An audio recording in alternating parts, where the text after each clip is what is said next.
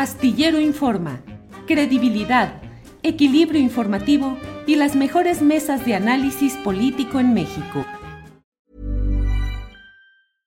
This is Paige, the co-host of Giggly Squad, and I want to tell you about a company that I've been loving, Olive and June. Olive and June gives you everything that you need for a salon quality manicure in one box. And if you break it down, it really comes out to $2 a manicure, which is absolutely insane. It's also so easy to get salon worthy nails at home with Olive and June. The difference between how your nails used to look when you did them yourself and now with the Manny system is a complete game changer. The best thing about Olive and June too is it's a quick dry, dries in about one minute, lasts for five days, and full coverage in up to one to two coats. Visit oliveandjune.com slash perfect Manny 20 for 20% off your first system. That's oliveandjune.com slash perfect Manny 20 for 20% off your first system system.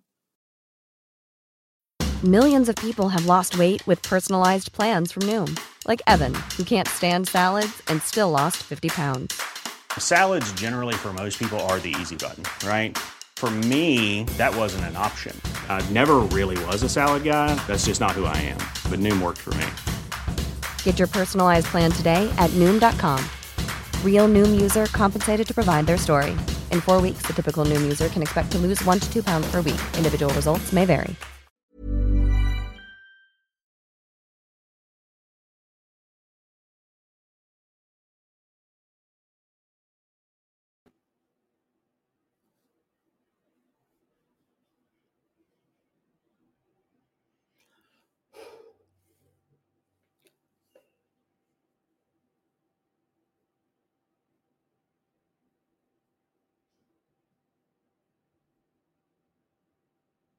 La una de la tarde, la una de la tarde en punto y ya estamos aquí en este miércoles 2 de marzo de 2022 en Astillero Informa. Tenemos muchos temas interesantes en este día, como ya sabe, entrevistas, mesa de periodismo, información de hechos relevantes del día y de las horas recientes. Muchas gracias por estar atentos a este programa, por acompañarnos en este esfuerzo informativo que realiza producciones con lo que hay, producciones con lo que hay, que sale adelante con lo que se puede, como se puede, pero salimos bien, con calidad y con profesionalismo. Gracias por estar aquí. Hoy vamos a abordar un tema que me parece que está, eh, embona con lo que está sucediendo a nivel mundial y a nivel nacional en México.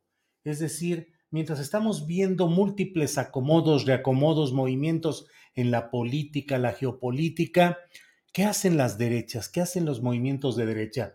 Ayer tuvimos una entrevista con un ideólogo argentino de la nueva derecha, Agustín Laje, quien entre otras cosas criticó al Partido Acción Nacional duramente, dijo que el actor y activista pro vida y católico Eduardo Verástegui debería ser el nuevo líder de esa nueva derecha en México pero ¿qué va pasando con las derechas? Mientras todo esto va sucediendo y mientras está la discusión respecto al gobierno de centroizquierda del presidente López Obrador, ¿qué sucede en esa parte que no siempre logramos ver, que son las derechas en México? ¿Y qué pasa también en el contexto mundial, en este contexto de Ucrania, de Rusia, de Estados Unidos? Cómo se van reacomodando las cosas, China, Rusia, Estados Unidos. De ello vamos a hablar en dos entrevistas muy interesantes. Hoy con los Marios, tenemos hoy dos invitados que se llaman Mario, Mario Santiago, con quien estaré en unos segunditos, y Mario González Castañeda. Mario González Castañeda es maestro y doctor en estudios de Asia y África, especializado en India y China por el Centro de Estudios de Asia y África del Colegio de México. Vamos a hablar con Mario González Castañeda. Pero ya en lo inmediato vamos a hablar con el doctor Mario Santiago. Él es doctor en Historia Moderna y Contemporánea por el Instituto de Investigaciones Doctor José María Luis Mora. Es integrante del Sistema Nacional de Investigadores y del Grupo de Trabajo sobre Derechas Contemporáneas, Dictaduras y Democracias y de la Red Internacional Derecha Logos e investigador del Instituto Mora. Así es que doy la bienvenida al doctor Mario Santiago. Mario, buenas tardes.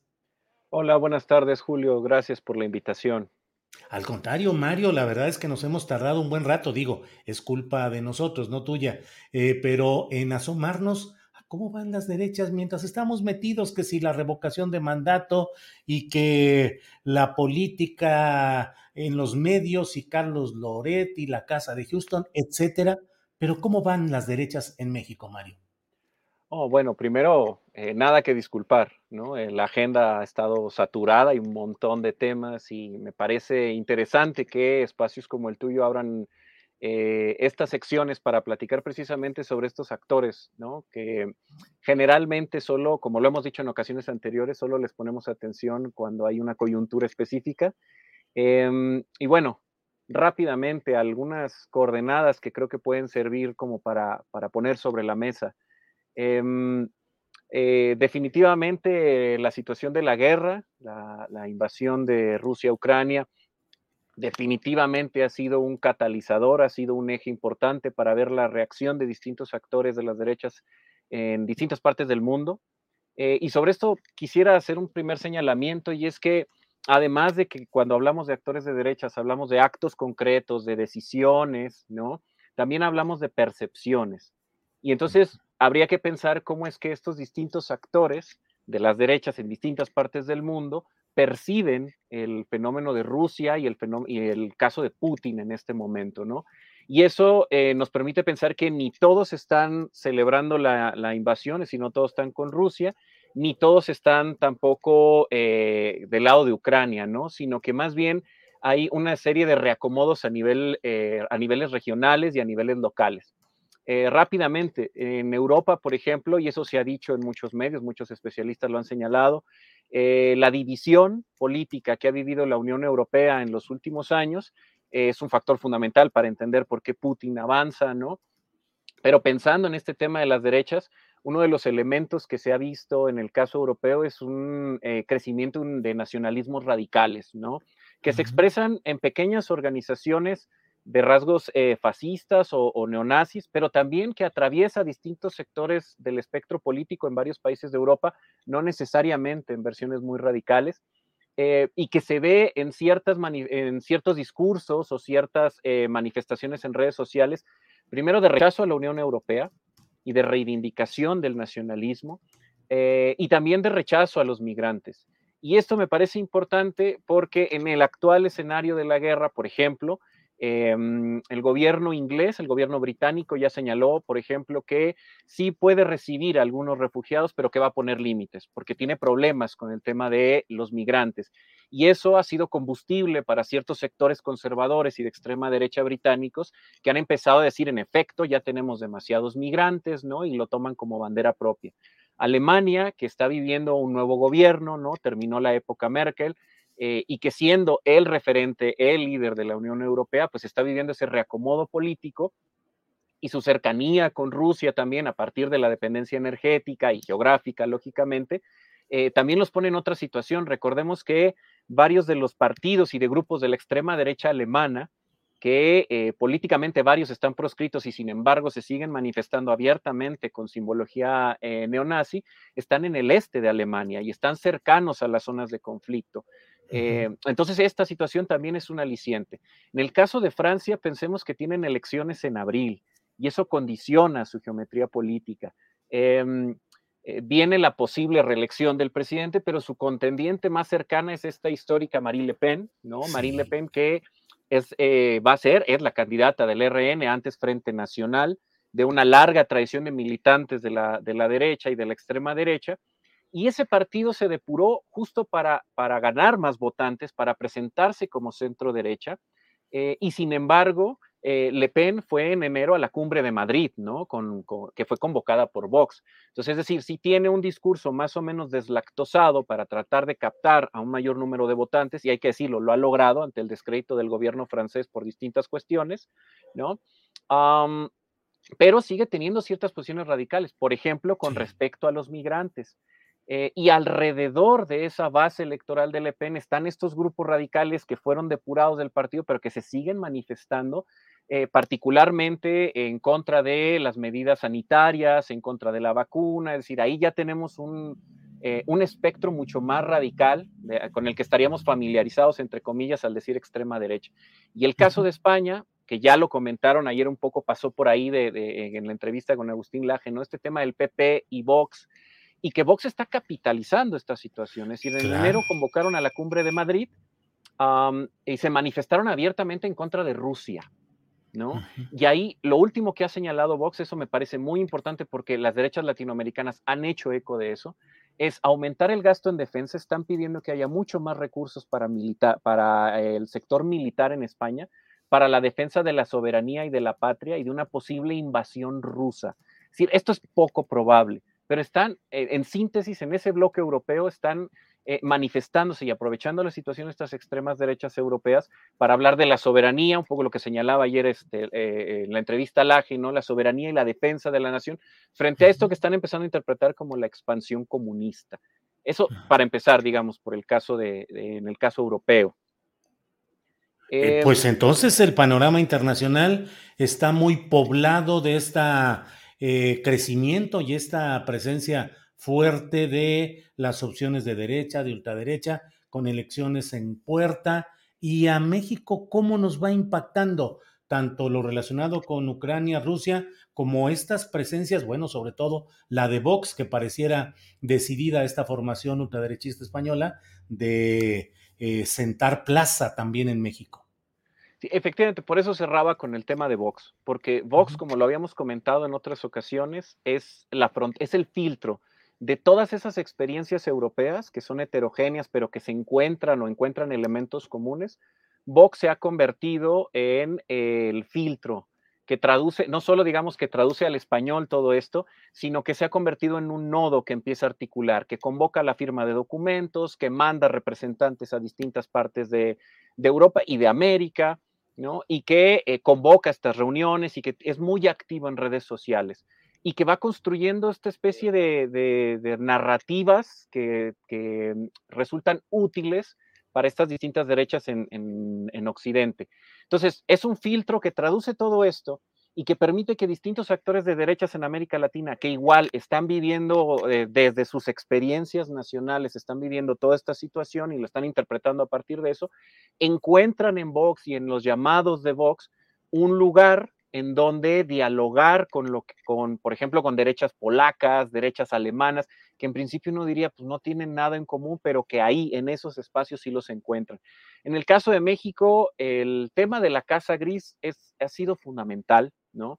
Em, algunos, eh, eh, en algunas columnas de medios eh, digitales, ¿no? Se ha señalado que este es el punto de inflexión, que es el equivalente a la Casa Blanca de Peña Nieto, eh, me parece y me sumo a la posición de otros que dicen, mm, no, o sea, esto es llevarlo a otro extremo, se ha señalado también que los reportajes no tienen el calado de los de la Casa Blanca, ¿no? En fin, sin embargo, toda la polémica que se ha ido extendiendo ya durante varios días, más de, los que me parece el mismo gobierno hubiera deseado, ¿no?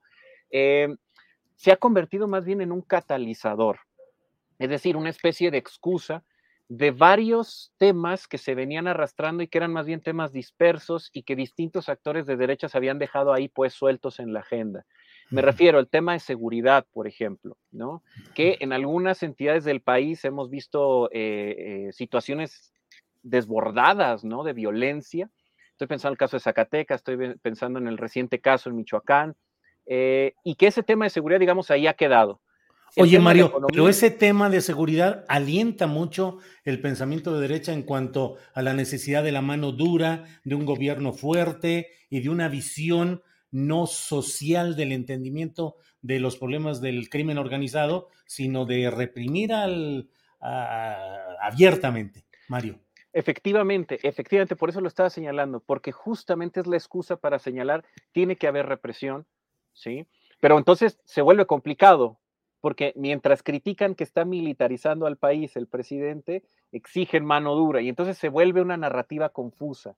Pero junto al tema de la seguridad está el tema de la economía, el tema de la inflación, el tema de la crisis pospandemia, que no es exclusiva de México, eso es, eso es evidente, pero que otra vez abren una, son como temas dispersos que las derechas no han logrado articular en una sola narrativa. Pero el tema de la Casa Gris se vuelve un catalizador para empezar a juntar todos esos temas en una sola narrativa. ¿Sí? Más el escenario internacional de la guerra.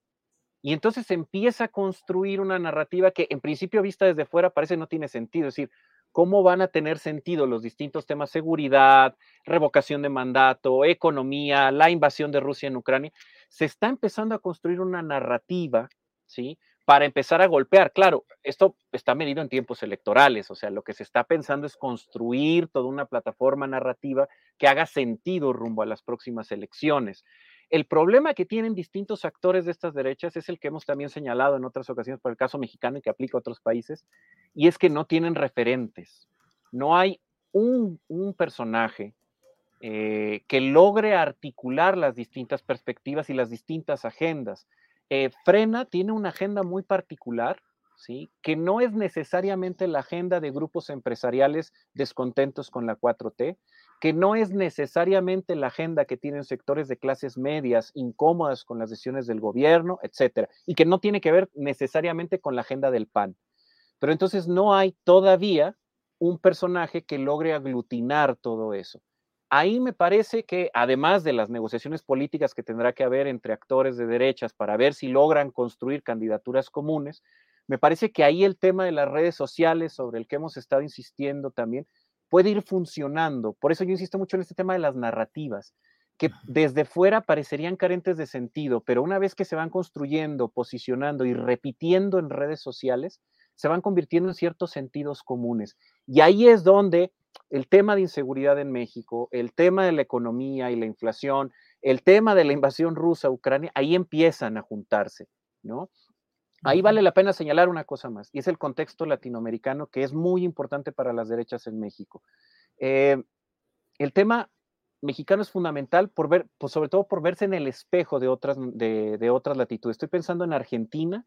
El tema de Argentina es muy interesante, es muy importante porque hace poco el presidente Alberto Fernández fue a Rusia y le dice a Putin, Argentina puede ser la entrada para Rusia hacia América Latina. Brasil, Bolsonaro va a Rusia, se entrevista con Putin y también le dice, estamos contigo, bienvenido, también podemos ser la entrada a América Latina. Y eso afecta en sus geometrías locales. En Argentina, hace poco, una escena que atravesó los medios argentinos fueron los, eh, la oposición en el Congreso, que sacaron banderas de Ucrania. Y están diciendo, el gobierno de Argentina le dio todo el apoyo a Putin. En Brasil, eh, esta decisión de, Bolsonaro y la tardía eh, condena de la invasión rusa ha hecho que se refuerce la candidatura de Lula, van a tener elecciones en octubre también, y eso también ha simbrado a las derechas, ha fracturado a esa base que ya venía peleándose, que sostenía Bolsonaro. Entonces acá las derechas mexicanas, estos actores que he mencionado que no han logrado articularse, me parece que están también volteando a otros lados para ver cómo evitar ese tipo de fracturas. E insistiría mucho, si nos echamos un clavado a las redes sociales, lo que vemos es que se está empezando a construir una narrativa que parece que podría tener cierto sentido. Esa es la situación, pero sigue sin existir un referente todavía. Ahora, Mario, estamos hablando de una, digamos, de una corriente ideológica persistente y creciente a partir de todo lo que estás hablando con la casa gris como catalizador, con elementos eh, eh, nuevos como es eh, la guerra Ucrania-Rusia. Mm, ahí está esa corriente ideológica, ahí están ese ánimo social favorable a la derecha. Pero en cuanto a organizaciones, ¿ha habido algún cambio? ¿Hay nuevas organizaciones que no estamos detectando, nuevas agrupaciones? Todo queda en el ámbito de acción nacional, de frena, de algunos grupos como sublevados eh, que tienen presencia en las redes sociales.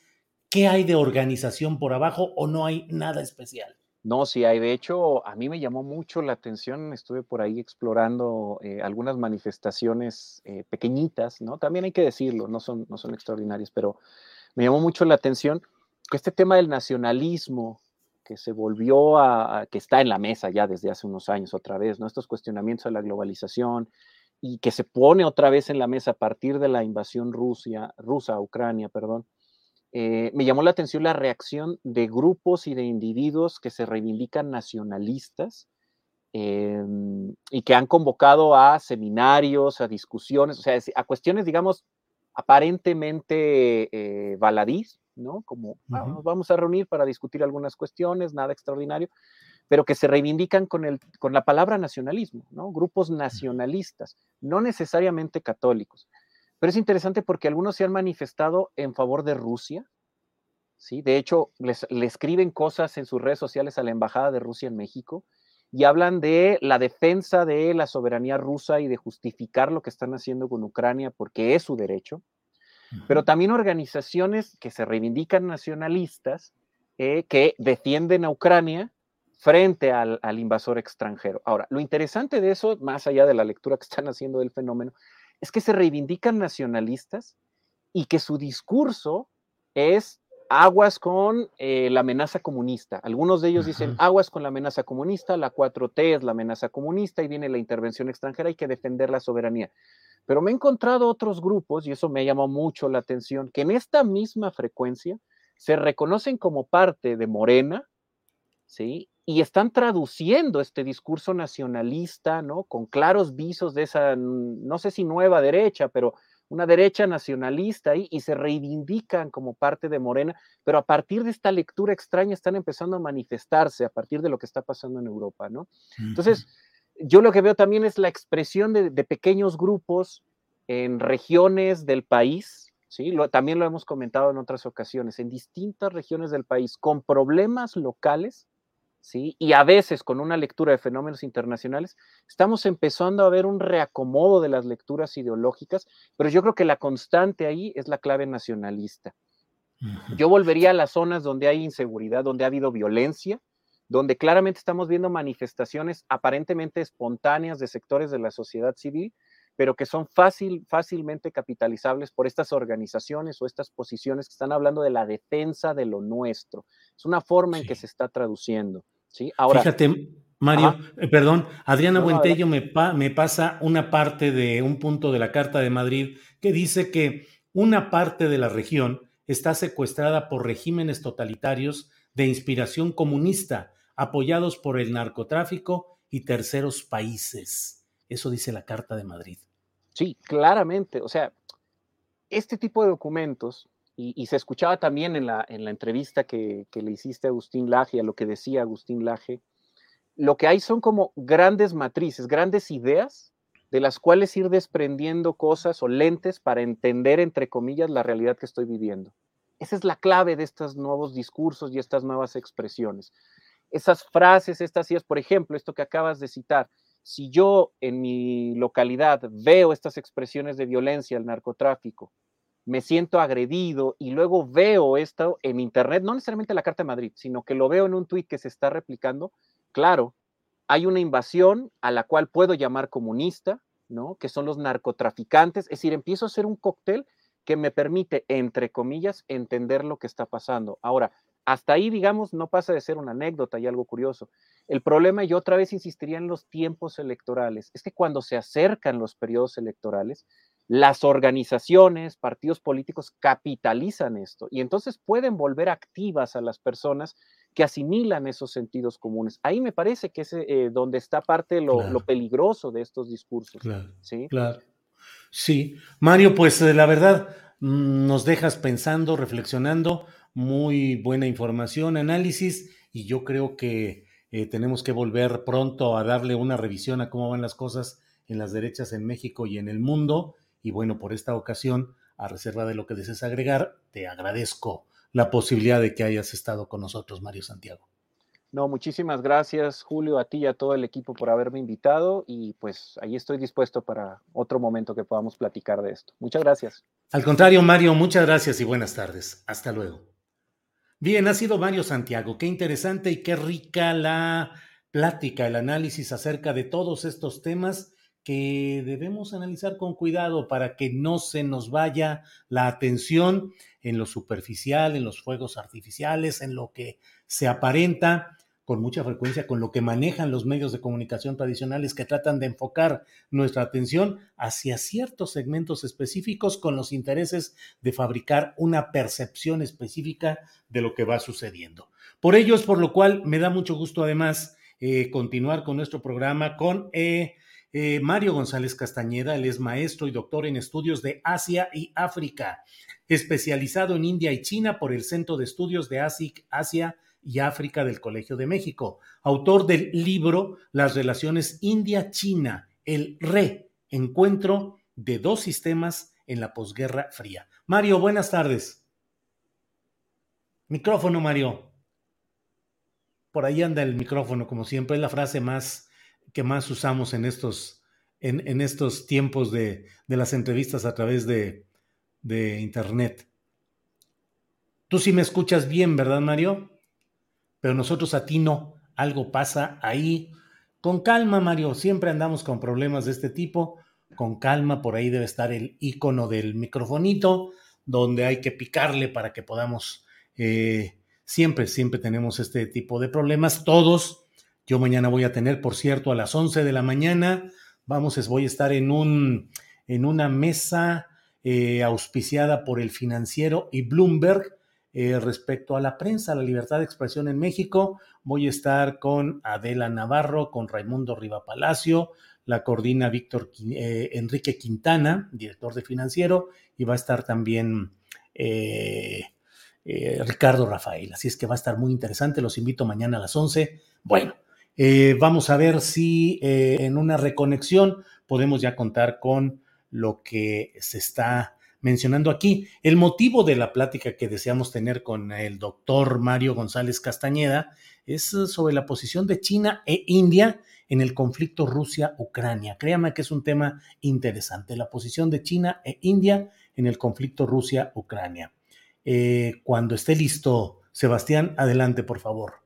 ¿Ya escuchas, Mario? Sí. Ah, perfecto, ya estamos. Ya estamos muy bien. Gracias, Mario. Mario, pues sin más preámbulos, estaba explicándole o comentando con la audiencia de que queríamos hablar contigo respecto a la posición de China e India en el conflicto Rusia-Ucrania y estas lecturas especiales que se están dando eh, de lo que sucede en aquella región. Por favor, Mario.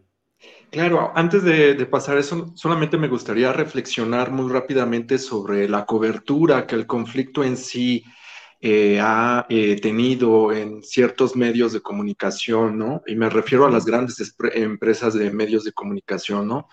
Eh, públicas y, em, y, privadas. Por ejemplo, la BBC hablaba, bueno, y en estas, y hablando de las narrativas, en estas narrativas parece ser que es Occidente contra Oriente y que hay niveles de civilización cuando se refieren, por ejemplo, la BBC a este conflicto, dicen que es el más grave después de la Segunda Guerra Mundial. Yo me preguntaría, ¿y la guerra de los Balcanes en qué escala de su eh, crisis o de guerra entraría? Parece que no está y parece que se olvidó. Otra ah, referencia constante que podemos ver es que apelan al color de la, piel, de la piel diciendo es que son blancos, son casi iguales como nosotros, son civilizados, tendríamos que ayudarles, ¿no? Y me parece que no ayuda al análisis eh, tener esta visión maniquea de quién es el bueno y quién es el malo, y entonces tendríamos que ayudar siempre al bueno y luchar en contra del malo, ¿no? Eh, entonces simplifican. Y otra cosa que también se ha evidenciado es... Eh, reciclar los esquemas de análisis propios de la Guerra Fría, donde todo era sobre alianzas y porque yo declaraba a favor de uno, eso en automático significaba una alianza militar en donde si yo, tú eres agredido, yo voy a entrar a defenderte, etcétera, etcétera. Y ahí entro ya a la posición de China. Eh, varios eh, comentaristas y analistas han dicho que Rusia y China firmaron una alianza eh, previo a la inauguración de los Juegos Olímpicos de Invierno en Beijing, donde defendían un tipo muy particular de democracia y que era una declaración abierta en contra de la democracia liberal. Pues leyendo la declaración yo no veo eso. Eh, de hecho, sí hablan de o tratan de definir un tipo de democracia que no se asemeja a la democracia que podríamos llamar liberal. De hecho, nunca mencionan a la democracia liberal, solamente mencionan que ciertos países están tratando de imponer ciertos valores eh, democráticos al resto del mundo y que eso es eh, poco equitativo, ¿no? Eh, y ahí yo diría, China nunca ha, digamos, maquillado el tipo de democracia que tiene, de hecho la definen una democracia con características chinas y el término es muy amplio y puedes definirlo de la forma que quieras. Y eso le ha permitido a la dirigencia china manejarse, manejar varias narrativas, varios discursos sobre la democracia, etcétera, ¿no? Y entonces esta declaración conjunta a lo único que apela es que se debería de respetar eh, la democracia que cada país tiene no tiene una, digamos, un objetivo en particular, un país eh, en particular, lo hablan así. Lo interesante aquí es que varios analistas y varias personas, incluidos políticos, han dicho, es que esa es una alianza militar. Por esa declaración conjunta, China va a tener que entrar a defender a Rusia en caso de que el conflicto se agrave eh, a una manera exponencial. Y si vemos los discursos, están hablando de apoyar a, apoyar a Ucrania porque es la defensa de la democracia liberal. Yo ayer escuchaba eh, no solamente al entrevistado, eh, ayer que entrevistabas a este ideólogo argentino, sino también la mesa del lunes, si mal no me acuerdo, sobre esta guerra de narrativas y sobre todo tener en cuenta eh, quién es el presidente de Ucrania, sus antecedentes y también la agenda que está eh, digamos, defendiendo, pues antepuesta con la de Putin, me parece que no hay grandes diferencias. Y en este discurso nuevamente de que hay un avance comunista, como eh, mi colega y eh, que me antecedió habla, sobre esta amenaza, exacto, sobre la amenaza comunista, a mí me llama mucho la atención porque pareciera que China es decir, sí es cierto que hay una, eh, China es una potencia económica, eh, aún no podemos decir que es una potencia militar, pero va en vías de eso, está desarrollando tecnología propia, etcétera, etcétera. Y es ahí donde estas derechas encuentran, eh, digamos, un espacio para poder argumentar que hay un intento de China por imponer sus valores. A mí no me queda claro eso. Sí hay un discurso muy evidente de la dirigencia china de, eh, digamos, pavimentar y, legitimar eh, el advenimiento de China como una potencia como tal. Y sí hablan de cierto legado cultural. Ahora, yo no leo eh, que se intenten establecer valores políticos chinos, cualquiera sea la definición de eso, ¿no? Sin embargo, entre, de nuevo, ciertos grupos políticos, ciertos analistas dicen que sí, es un, es un intento por China de imponerse.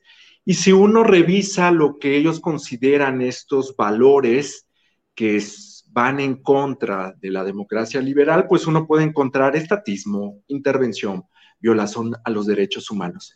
Y ahí hago la conexión con tu entrevistado de ayer que hablaba justamente de que están defendiendo eso, que esta nueva derecha está en contra del estatismo, está en contra de la intervención y está en contra de la violación de los derechos humanos. Pero la pregunta ahí sería, ¿de qué tipo de derechos humanos estamos hablando? Porque esa nueva derecha, y si podemos hablar de un movimiento global eh, de derecha, está hablando de quitarle derechos a minorías por ser minorías. Estoy hablando de homosexuales, transgéneros, eh, eh, a las organizaciones, a las ONGs, a las asociaciones civiles, y no habría que irse a China para encontrar ejemplos. Los podemos encontrar en la propia Europa, si es que eso es considerado como Europa, ¿no? Por ejemplo, estoy hablando de Polonia, que Mario ya estaba hablando un poco de eso. Tenemos un partido que se llama eh, Ley y Justicia, que tiene una visión muy particular de una familia, que es una familia muy tradicional, es decir, papá, mamá, eh, eh, no hay posibilidad de familias alternativas y que recientemente ha declarado que no va a seguir, eh, que le quita la legitimidad a la Corte Europea y que por tanto no va a seguir sus sentencias. Ese no es el primer caso, también está el caso de Hungría, donde también eh, se ha hablado de la restricción a las libertades, eh, un discurso abiertamente en contra de los homosexuales, de los transgéneros, de la crítica, etcétera, etcétera. Entonces, no es, eh, me parece que no es un avance del comunismo, es un avance de las derechas, ¿no? Ahora, Mario, dentro de todo este esquema, eh, con eh, estamos hablando pues de Rusia, Ucrania, China, India, Estados Unidos. ¿Cómo vamos nosotros como México? ¿Cuál, ¿Cuáles pueden ser las consecuencias de la política que estamos asumiendo en estos momentos, que es la de un rechazo formal a la invasión a Ucrania, pero mantener unas relaciones aparentemente no conflictivas con, el, con Moscú, ¿Y qué tanto puede ser esto? ¿Nos estamos alineando realmente con Estados Unidos en esta pelea global?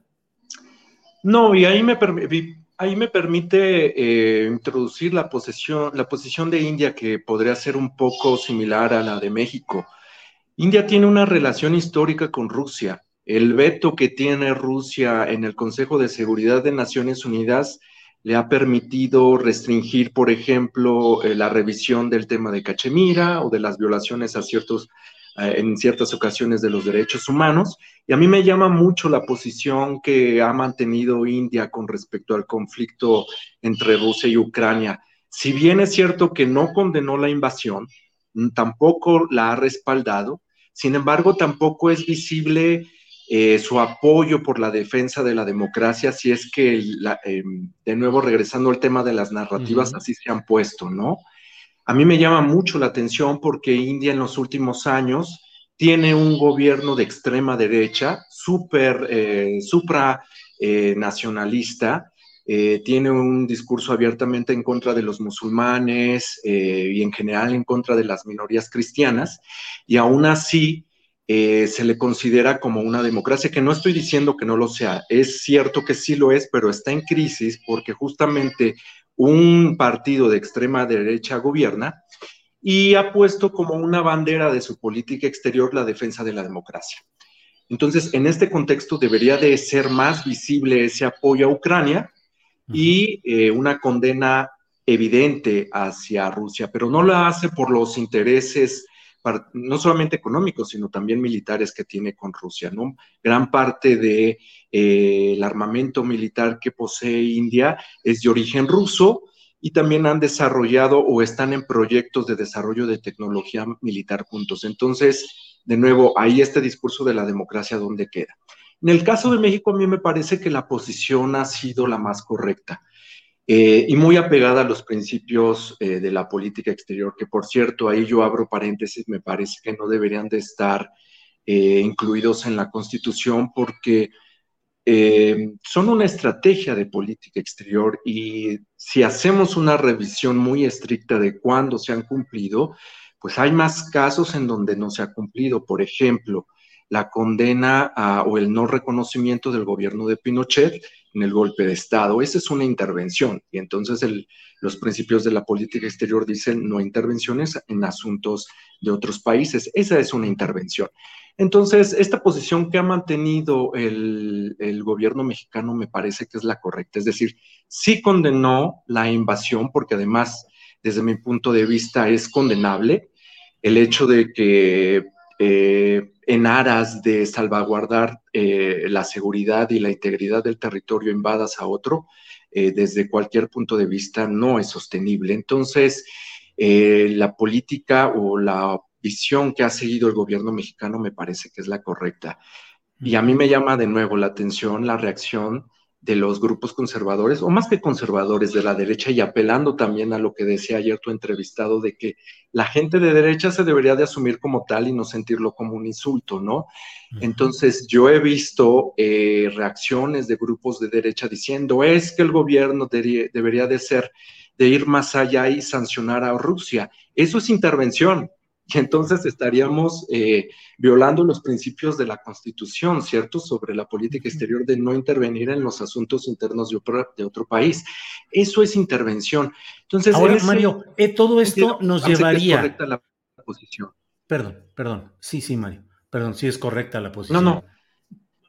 Sí, eh, Mario, em, la realidad política, nuestra colindancia, con Estados Unidos, la geopolítica aplastante en este reacomodo mundial puede terminar llevándonos a consolidar aún más la dependencia respecto a Estados Unidos? Es muy interesante la pregunta. Eh, el propio Andrés Manuel eh, hizo un llamado tal vez a eso, no solamente, no a la dependencia en sí con Estados Unidos, sino en la reunión o la reactivación del mecanismo del TEMEC, en la reunión con eh, Justin Trudeau, con, eh, con Biden, él mencionaba justamente, aunque no lo dijo con esos términos, pero se apelaba a una supuesta amenaza china en el sentido comercial. Es decir, la región está viviendo la avanzada de los productos chinos, por tanto, la mejor forma de contrarrestarlo sería eh, proponer una integración.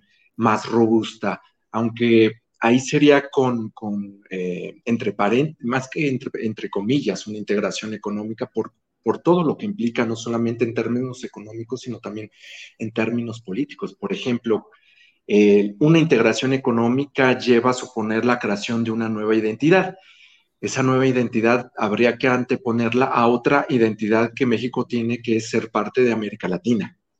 Eh, ¿Qué va a pasar con eso? ¿Qué va a pasar con el comercio? No solamente con el comercio, sino con la política con Brasil, con Argentina, con Chile, etcétera, etcétera. Lo que yo veo es que eh, este conflicto puede, ah, le puede permitir al gobierno eh, manipular la situación de forma tal que le permita, valga la redundancia, quedarse en el centro, sin tomar necesariamente posición a favor o en contra, que me parece es la mejor solución. Eh, y ahí retomaría otra vez el, conflicto entre Rusia y Ucrania y añadiría China. Creo que parte del conflicto tiene su origen en que Ucrania no supo mantener su neutralidad.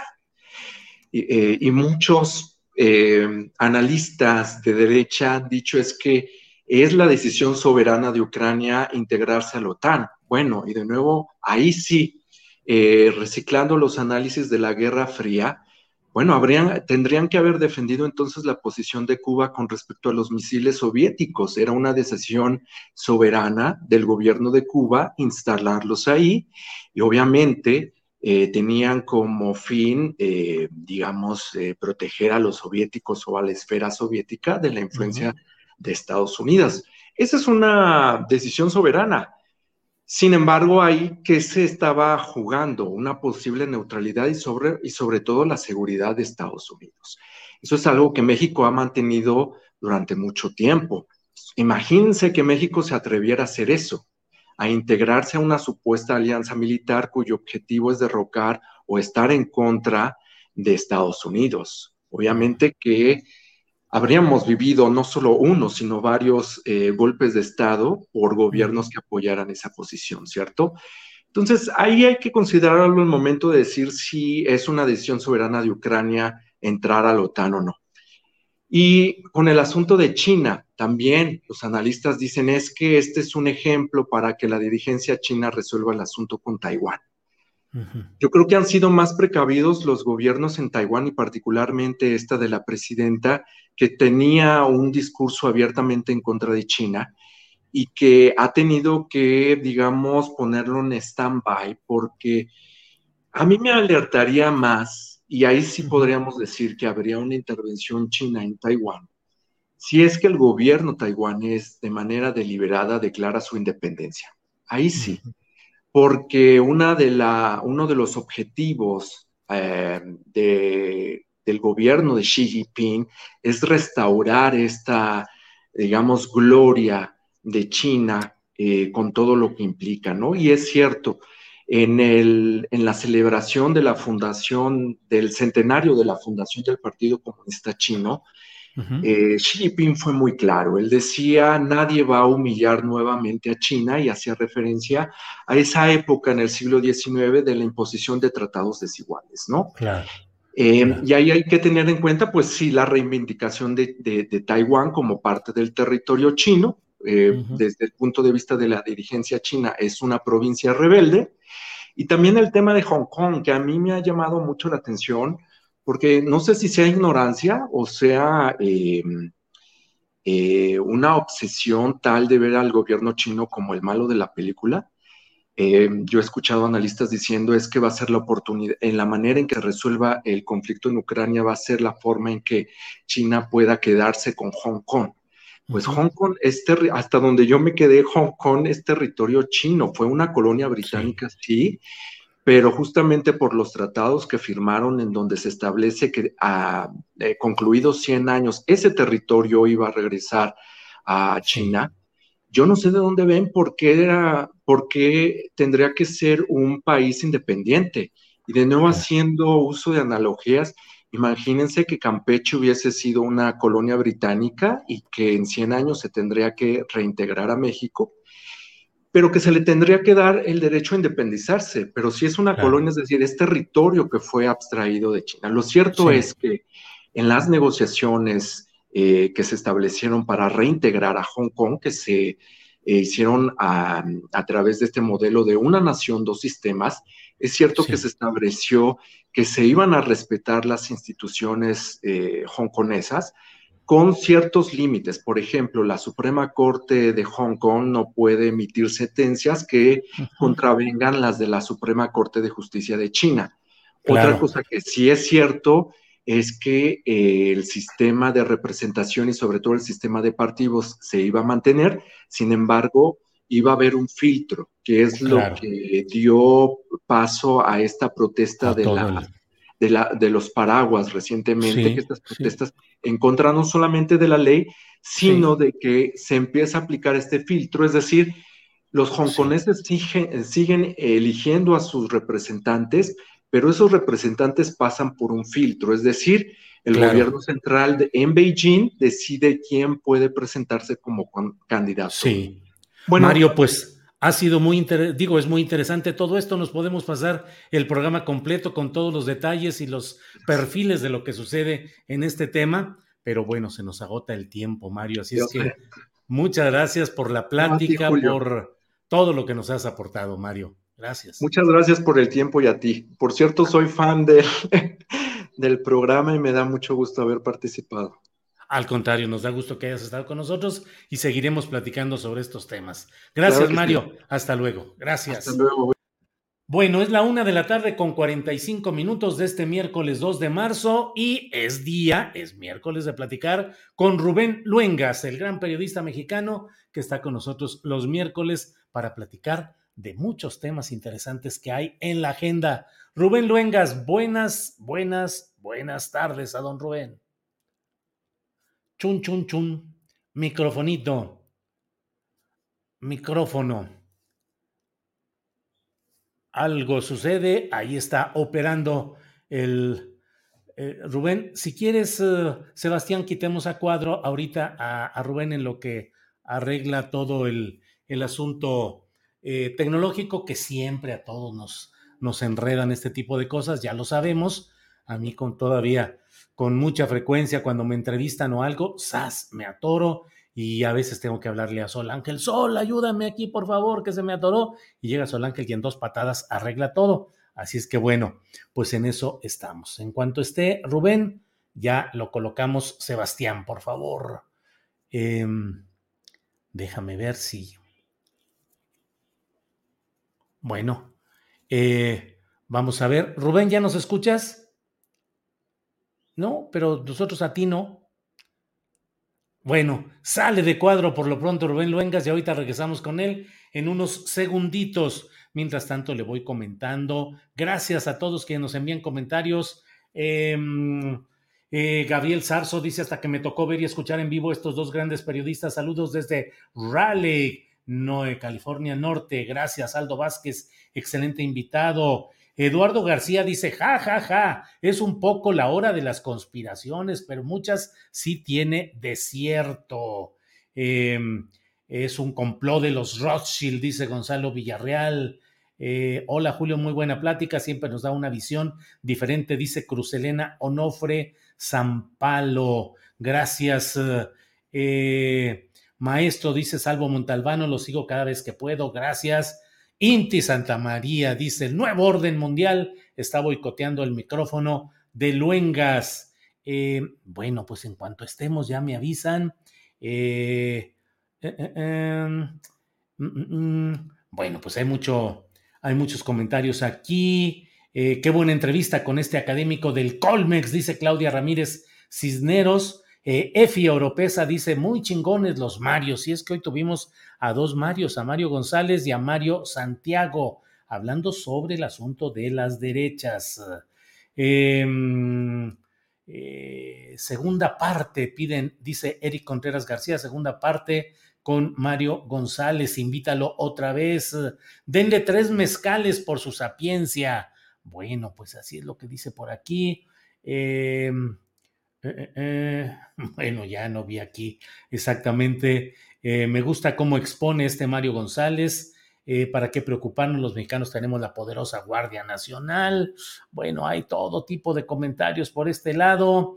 Eh, periodista Julio Astillero, puedes comentar acerca de los compadres de AMLO. Artículo de la periodista Anabel Hernández, por favor. No he leído ese artículo, de verdad, no lo he leído.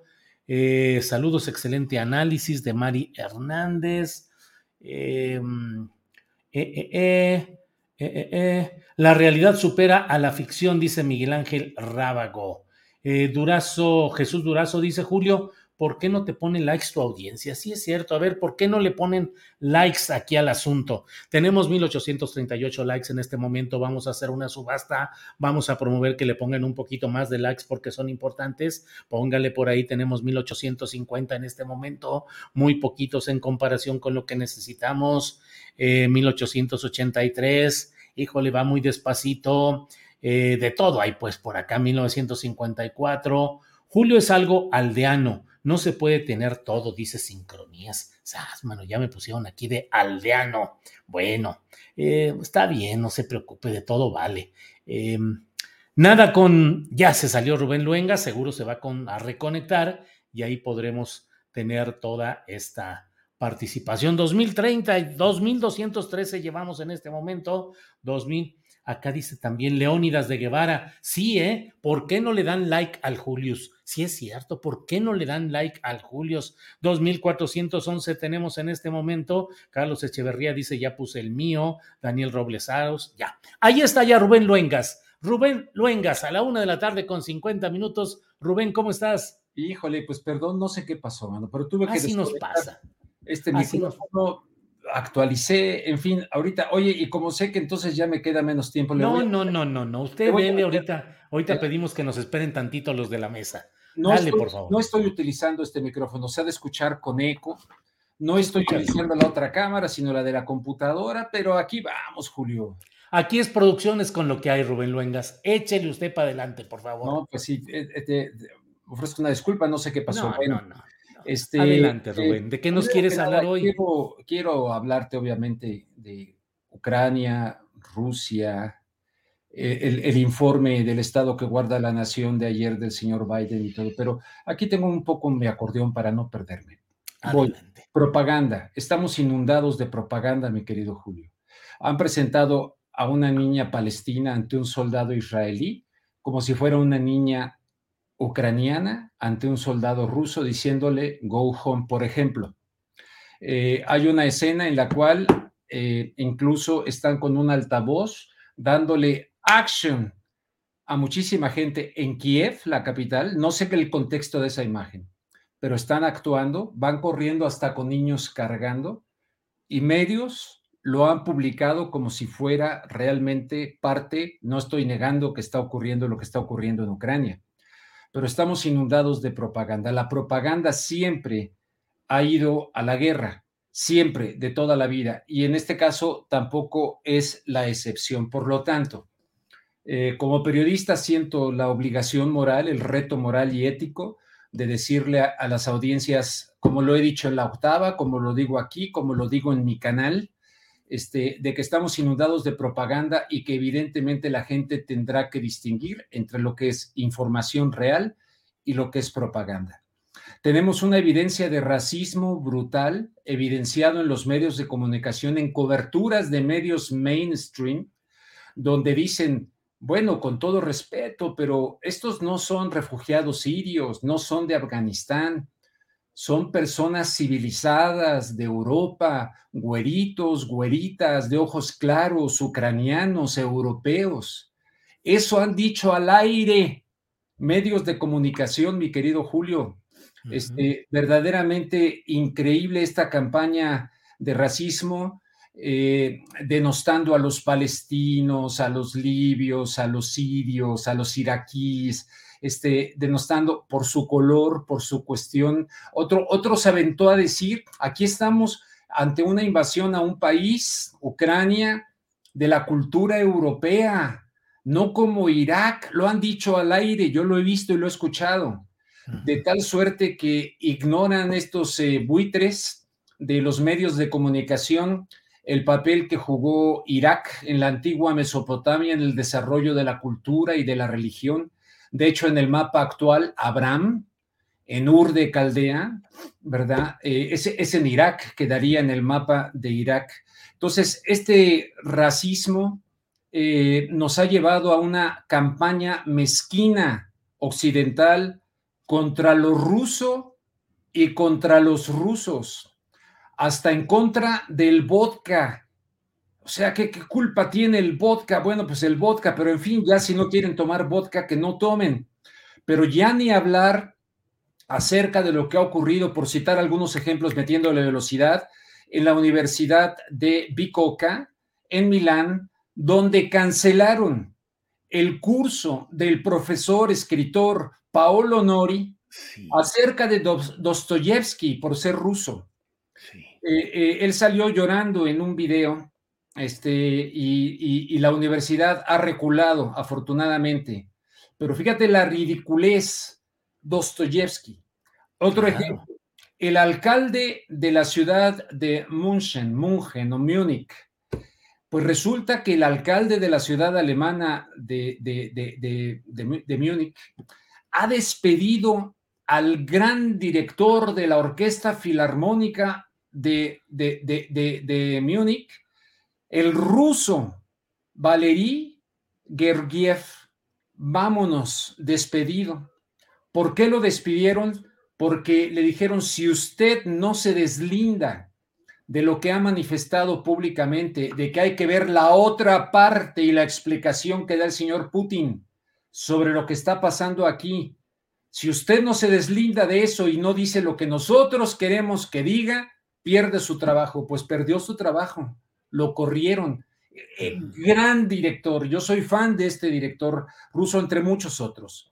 Un templo de la Iglesia Ortodoxa rusa, vandalizada, eh, en la ciudad de Calgary, en Canadá, donde por cierto mi esposa tiene familia y nos reportan de este tipo de cuestiones, pero ya salió por ahí, se filtró ya por ahí en un medio de comunicación. Canadá tiene una comunidad ucraniana con un fuerte lobby poderosísimo en el gobierno, eh, en, el Estado canadiense, eh, y son aquellos canadienses, es decir, aquellos ucranianos que en su momento apoyaron la invasión de Hitler de los nazis y que ante el avance del ejército rojo, eh, bueno, del ejército ya en el contexto de la Segunda Guerra Mundial, pues ante el avance de eso, huyeron de Ucrania, se refugiaron en Canadá. Dentro de esos canadienses que tienen gran poder y que mantienen ideas nazis, nazis, les gusta o no les gusta a la gente, nazis, está la actual viceministra, viceprimer ministra que se llama Christian Freeland, la número dos. Esta señora Christian Freeland, su abuelo ucraniano, eh, dirigía un periódico nazi en Polonia, se refugió en Alberta, Canadá, y su nieta evidentemente está tremendamente activa eh, con el señor Trudeau en contra de lo ruso, de Rusia y de la posición de Vladimir Putin. Instagram ha cancelado las cuentas de RT y Sputnik en 27 países europeos. De tal suerte, Julio, que digo yo que con esta decisión de prohibir RT y Sputnik, Europa está actuando como una colonia de Estados Unidos y con la organización del Tratado del Atlántico Norte, la OTAN, que básicamente fue creada para contrarrestar a la desaparecida Unión Soviética, porque todavía hay muchos despistados que quieren ver en Putin y en la actual Rusia la lucha eh, entre el comunismo y el capitalismo. O sea, es absurdo, es, es brutal, pero en fin, esta OTAN que tuvo que haber desaparecido después de la Segunda Guerra Mundial, cuando el señor Ronald Reagan dijo, derriben ese muro en Berlín, y acordó con Gorbachev que no se iba a extender ni un centímetro la OTAN hacia Rusia, lo cual no se ha cumplido. Bueno, eh, a quienes nos consideramos periodistas, mi querido Julio, y tú lo eres, esto representa un reto ético, porque la mentira está muy bien organizada. La señora Úrsula von der Leyen, que yo le pondría Úrsula von der Leyen, mentirosa, presidenta de la Comisión Europea, propuso a la Unión Europea la transmisión, la cancelación de la transmisión de los medios rusos. Una vez más, eh, eh, eh, tenemos un punto de vista opuesto histórico, esto es muy complejo, pero en fin, aquí anoté mi acordeón. El punto de vista opuesto argumenta que las preocupaciones de seguridad de Rusia son, de hecho, genuinas y que los rusos consideran que la expansión de la OTAN hacia el este está dirigida contra su país. Putin ha dejado claro durante muchos años que si continúa la, la expansión probablemente encontrará una, serie, una seria resistencia por parte de los rusos, incluso con una acción militar. Lleva años diciéndolo. Un diputado alemán se levanta ante los alemanes y les dice, ustedes son corresponsables de lo que está pasando. Veníamos advirtiendo que un día Putin se va a hartar y lo vamos a arrojar, de hecho, en las manos de China, lo que prácticamente ha ocurrido en este mes de febrero. Pero no me voy con un alemán, vámonos con el actual director de la CIA del señor Joe Biden, el actual director de la CIA que se llama William J. Burns, que ha estado advirtiendo sobre los efectos provocadores de la expansión de la OTAN en Rusia desde 1990 1995. El señor Burns, entonces funcionario político de la Embajada de Estados Unidos in, en Moscú, informó a Washington que la hostilidad por la expansión de la OTAN, cercando cada vez más a Rusia, estaba generando una tremenda tensión dentro de Rusia. Si a eso le sumamos los ocho años de ignorancia de los medios de comunicación, de los ataques del grupo neonazi de Ucrania a las, eh, a las eh, repúblicas separatistas de Donbass, en la cual han quemado vivas a personas, han matado a niños, hay un panteón y un homenaje de niños asesinados por Ucrania o por el gobierno de Ucrania.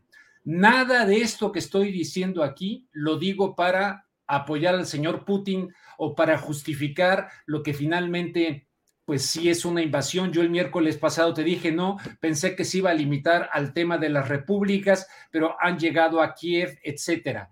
Pero es equívoco que este elemento, este elemento neonazi, cuando él habla de la desnazificación, lo ven como un mito. Ahora, comparar esto, Julio, comparar, ah, bueno, ridículo, el señor Bush, por favor, se pronuncia George W. Bush que, y condena por la invasión ilegal, etcétera, el criminal de la guerra de Irak, de Afganistán. Este hombre que bombardeó, que mutiló a niños, que mató niños, que yo vi en reportajes que hice desde Los Ángeles, California, gracias a que organizaciones no gubernamentales se llevaron a niños sin brazos, sin piernas, para que fuera Estados Unidos el que buscara reparar el daño brutal que hizo este criminal de George Bush. Y ayer el discurso de la Guerra Fría 2.0, como le llamó Jesús García ayer en mi programa de la octava yo le dije, fue un discurso de guerra fría del señor Joe Biden, quien fue el arquitecto junto con John McCain en paz descanse, si es que puede descansar en paz, del bombardeo de la OTAN a Belgrado, a Yugoslavia. No sé cuántos bombardeos de la OTAN. Ya si me voy a la Segunda Guerra Mundial con la operación Gladio, la operación Gladio en los ejércitos secretos de la CIA Sé que aquí entre tu audiencia, quien escucha la palabra secreto, pues no sé qué les pasa en su cerebro, ¿verdad? Pero ejércitos secretos de la OTAN, no de la CIA, de la OTAN. Hay libros, hay documentos, hay, hay, hay, documentales sobre el tema que han sido desplegados en diferentes partes de Europa. Y termino diciéndote que hace poco subí en mi página rubenluengas.com. Eh, la persona que me ayudaba, pues ya se enfermó, no, no me puede ayudar. Bueno, Pastor sí me ayuda, pero para subir cosas subo pocas. Pero subí que recientemente la CIA borra de, eh, eh, eh, la embajada de los Estados Unidos de, Ucrania borra los documentos de los laboratorios biológicos donde de manera clandestina y encubierta en Ucrania han estado desarrollando lo que denunció hace más de cinco años Vladimir Putin, armas biológicas y químicas. Con estos datos, quien no pueda entender que el señor Vladimir Putin evidentemente se está sintiendo asediado por la OTAN y la OTAN es Estados Unidos, pues yo no sé qué puedan entender. Ahora, de ahí a las víctimas, los muertos, soy un hombre en contra de la guerra, venga de quien venga, etcétera, pero no es menor la preocupación de seguridad de Rusia, sin duda, con todos estos elementos. Y una vez el pensamiento único. Y, el periódico Milenio ayer con una fotografía de una mujer ensangrentada, que está evidentemente esa fotografía está siendo cuestionada. Es muy importante que cualquier persona con ética y sobre todo quienes nos asumimos como periodistas, una vez más nos toque nadar contra corriente y en contra de los grandes, las grandes matrices de la llamada opinión pública. Es una vergüenza lo que estamos viviendo y rechazo la guerra y rechazo eh, que mueran niños y que estén muriendo, eh, ¿cómo se les llama? Efectos colaterales de la cuestión del señor Putin a Ucrania. Pero creo que hay que dar, eh, ahora sí que hay que dar el otro lado o los otros lados de esta historia, porque de lo contrario nos convertimos en propagandistas y no en periodistas. Rubén, como siempre, muchas gracias por tu comentario que hemos escuchado con mucha atención Esperamos el próximo miércoles, ya sin problemas de micrófono, podernos extender el tiempo que sea necesario. Rubén, por hoy, muchas gracias y seguimos en contacto. Perfecto, Julio, un fuerte abrazo para ti, para la audiencia, para la mesa que sigue y a ver si me asesora mi amigo pastor de qué carambas me falló el día de hoy. O como decían por ahí, así para entrar en las conspiraciones, el nuevo orden mundial. Así es. Gracias, Rubén. Dale, pues, fuerte abrazo. Gracias, chao. Igualmente, hasta luego. Bueno, son las 2 de la tarde con 5 minutos de este miércoles 2 de marzo y ya estamos en contacto con nuestros compañeros de la mesa de periodistas de hoy, a quienes saludo con mucho gusto. Ya están por ahí eh, Juan Becerra Acosta. Juan, buenas tardes. ¿Cómo estás, Julio? Muy buenas tardes. Te saludo con muchísimo gusto. Igual a ti, Arturo, con un fondo ahí pues muy agradable, se ve que estás en un lugar muy, muy caluroso, muy a gusto. Pues ya no debe tardar Alberto, ¿no? Sí, así es, así es, ya viene por ahí Alberto Nájar. Arturo, buenas tardes. Muy buenas tardes, Julio, buenas tardes, Juan. Gracias a todos quienes nos acompañan. ¿Sí me escuchan? Sí, se oye con cierta interrupción la, el sonido, pero más o menos se escucha. Vamos a esperar que Ojalá se estabilice bien el, sonido y que no tengamos eh, problemas. A lo mejor eh, tendrías que apagar luego tu video y solo utilizar el sonido eh, Cano para que no haya problemas con, los datos y todo esto. Pero bueno, vamos, vamos a empezar y esperamos que llegue en un ratito más el compañero Najar. Pero bueno, pues vamos, vamos entrando.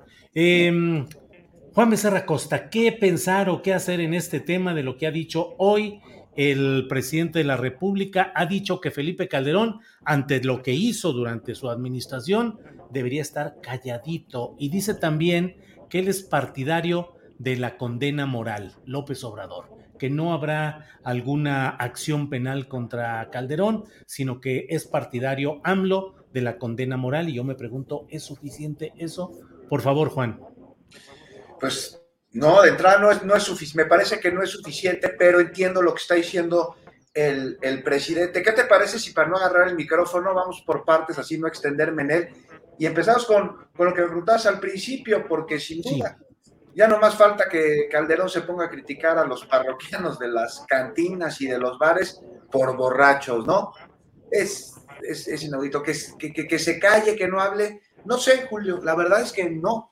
Porque si bien Felipe Calderón es la personificación del cinismo, es la encarnación de la impunidad, la representación de lo peor que hay en este país, no tendría que callarse. No, hombre, para nada, tendría que hablar y hablar de muchas cosas, por ejemplo, el fraude electoral del 2006, también su guerra, la que llamó guerra contra el narco, que no fue así, sino una guerra en la que él puso a disposición de un grupo criminal a fuerza del Estado para atacar a sus antagonistas. Tendría que hablar Felipe Calderón sobre García Luna, sobre Cárdenas Palomino y de todos los funcionarios de su administración que están ligados con el crimen organizado, empezando por él mismo. Tendría que hablar Julio Calderón de Rápido y Furioso, de la guardería ABC y esta operación de Estado para proteger a la familia y su esposa, de investigaciones judiciales que, que llevaran a la verdad, a la justicia. Yo quiero que Felipe Calderón hable y que hable mucho de la, de la criminal extinción de Luz y Fuerza del Centro, que es precedente de la reforma energética de Peña Nieto. Necesita hablar Calderón sobre el golpe a Mexicana de Aviación, de San Fernando, allá en Tamaulipas, y mientras no hable de todo esto, entonces sí no tiene autoridad moral para hablar de otra cosa. Menos, mucho menos, para criticar a ningún gobierno.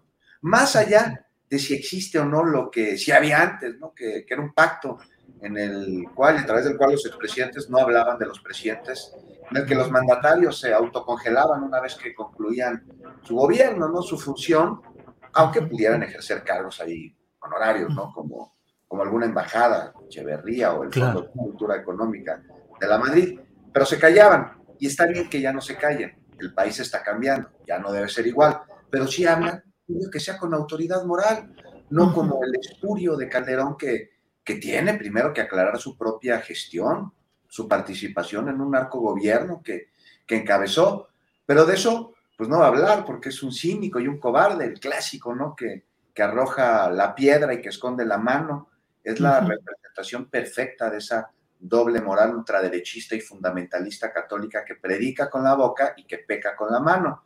Y por eso justo...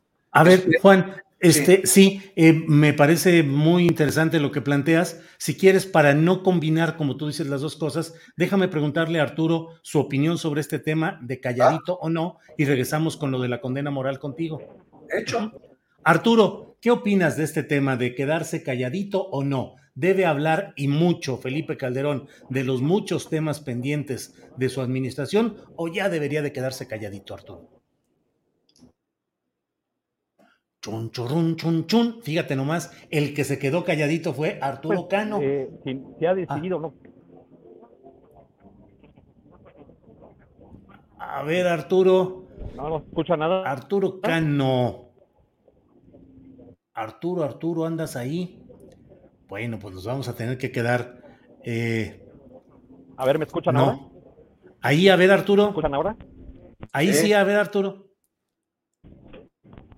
¿Me escuchan ahora? ¿No? Sí, te escuchamos ahí, Arturo. que resulta.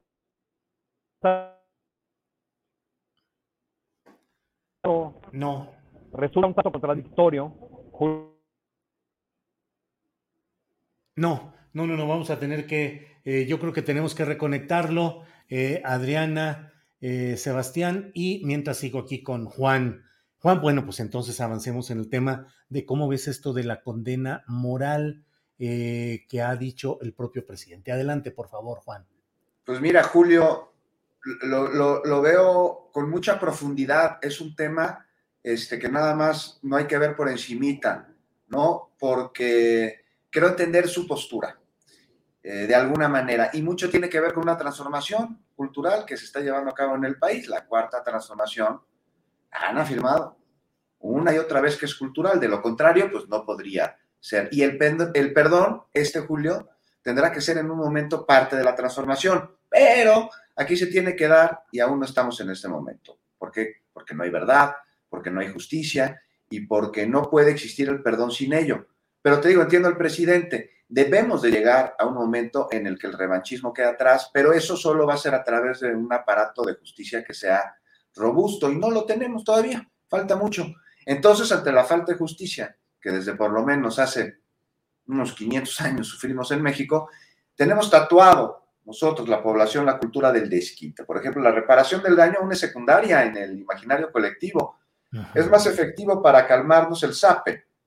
Y sí, de ahí pasamos a que hay una condena moral y no una judicial, pues a través de la investidura presidencial, con su discurso, de un gobierno que encabeza una transformación que busca hacer este cambio en el país. Entonces, lo que dice es congruente con lo que ha dicho desde antes de ser presidente, desde que estaba en campaña.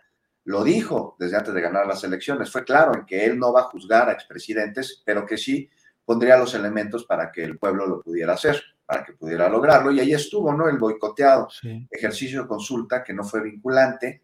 Y eso que dice el presidente, que nos quepa en la cabeza, no es la dirección que sobre este asunto en particular va a tomar la nación. O sea, a mí me parece que de alguna manera lo está poniendo en nuestras manos. O sea, él no va a llevar a juicio a Calderón, pero una ciudadanía organizada sí lo podría hacer. Y debería, sería lo más sano. Quedaría atrás la suspicacia de persecución política, ese eufemismo que usan los rateros en el poder para referirse a una persecución, sí, pero que no es política, sino que es penal. Y además nos daría la madurez necesaria para dejar atrás ya esa concepción de gobierno paternalista al que todo le pedimos, pero, pero con el que no colaboramos, porque pues, antes nomás no se podía. Ahora esperamos que sí se pueda, ¿no? Y se ve la voluntad para que se logre. Pero si no lo ejercemos, este derecho se va a oxidar.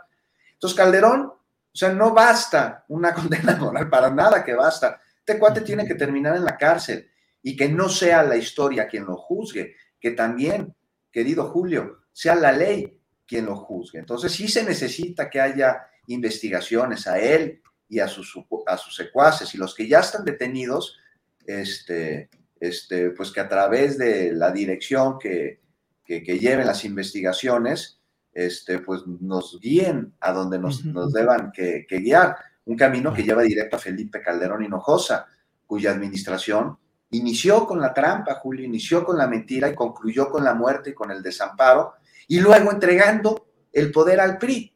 Que hable Calderón, sí, que no calle, pero que deje de decir mentiras y que deje de callar verdades y que no quede este asunto en un repudio o en una condena moral. Tiene que ser judicial. Ahora, quien le establece, y me parece que por ahí iba el discurso del presidente, pues no va a ser él. Y estoy de acuerdo, para que no digan que haya persecución política. Sea la ciudadanía, que sean las autoridades autónomas de justicia quienes, a través del curso de las investigaciones que ahí están, no están fabricadas, lleven a que tenga una condena no solo moral, sino también penal.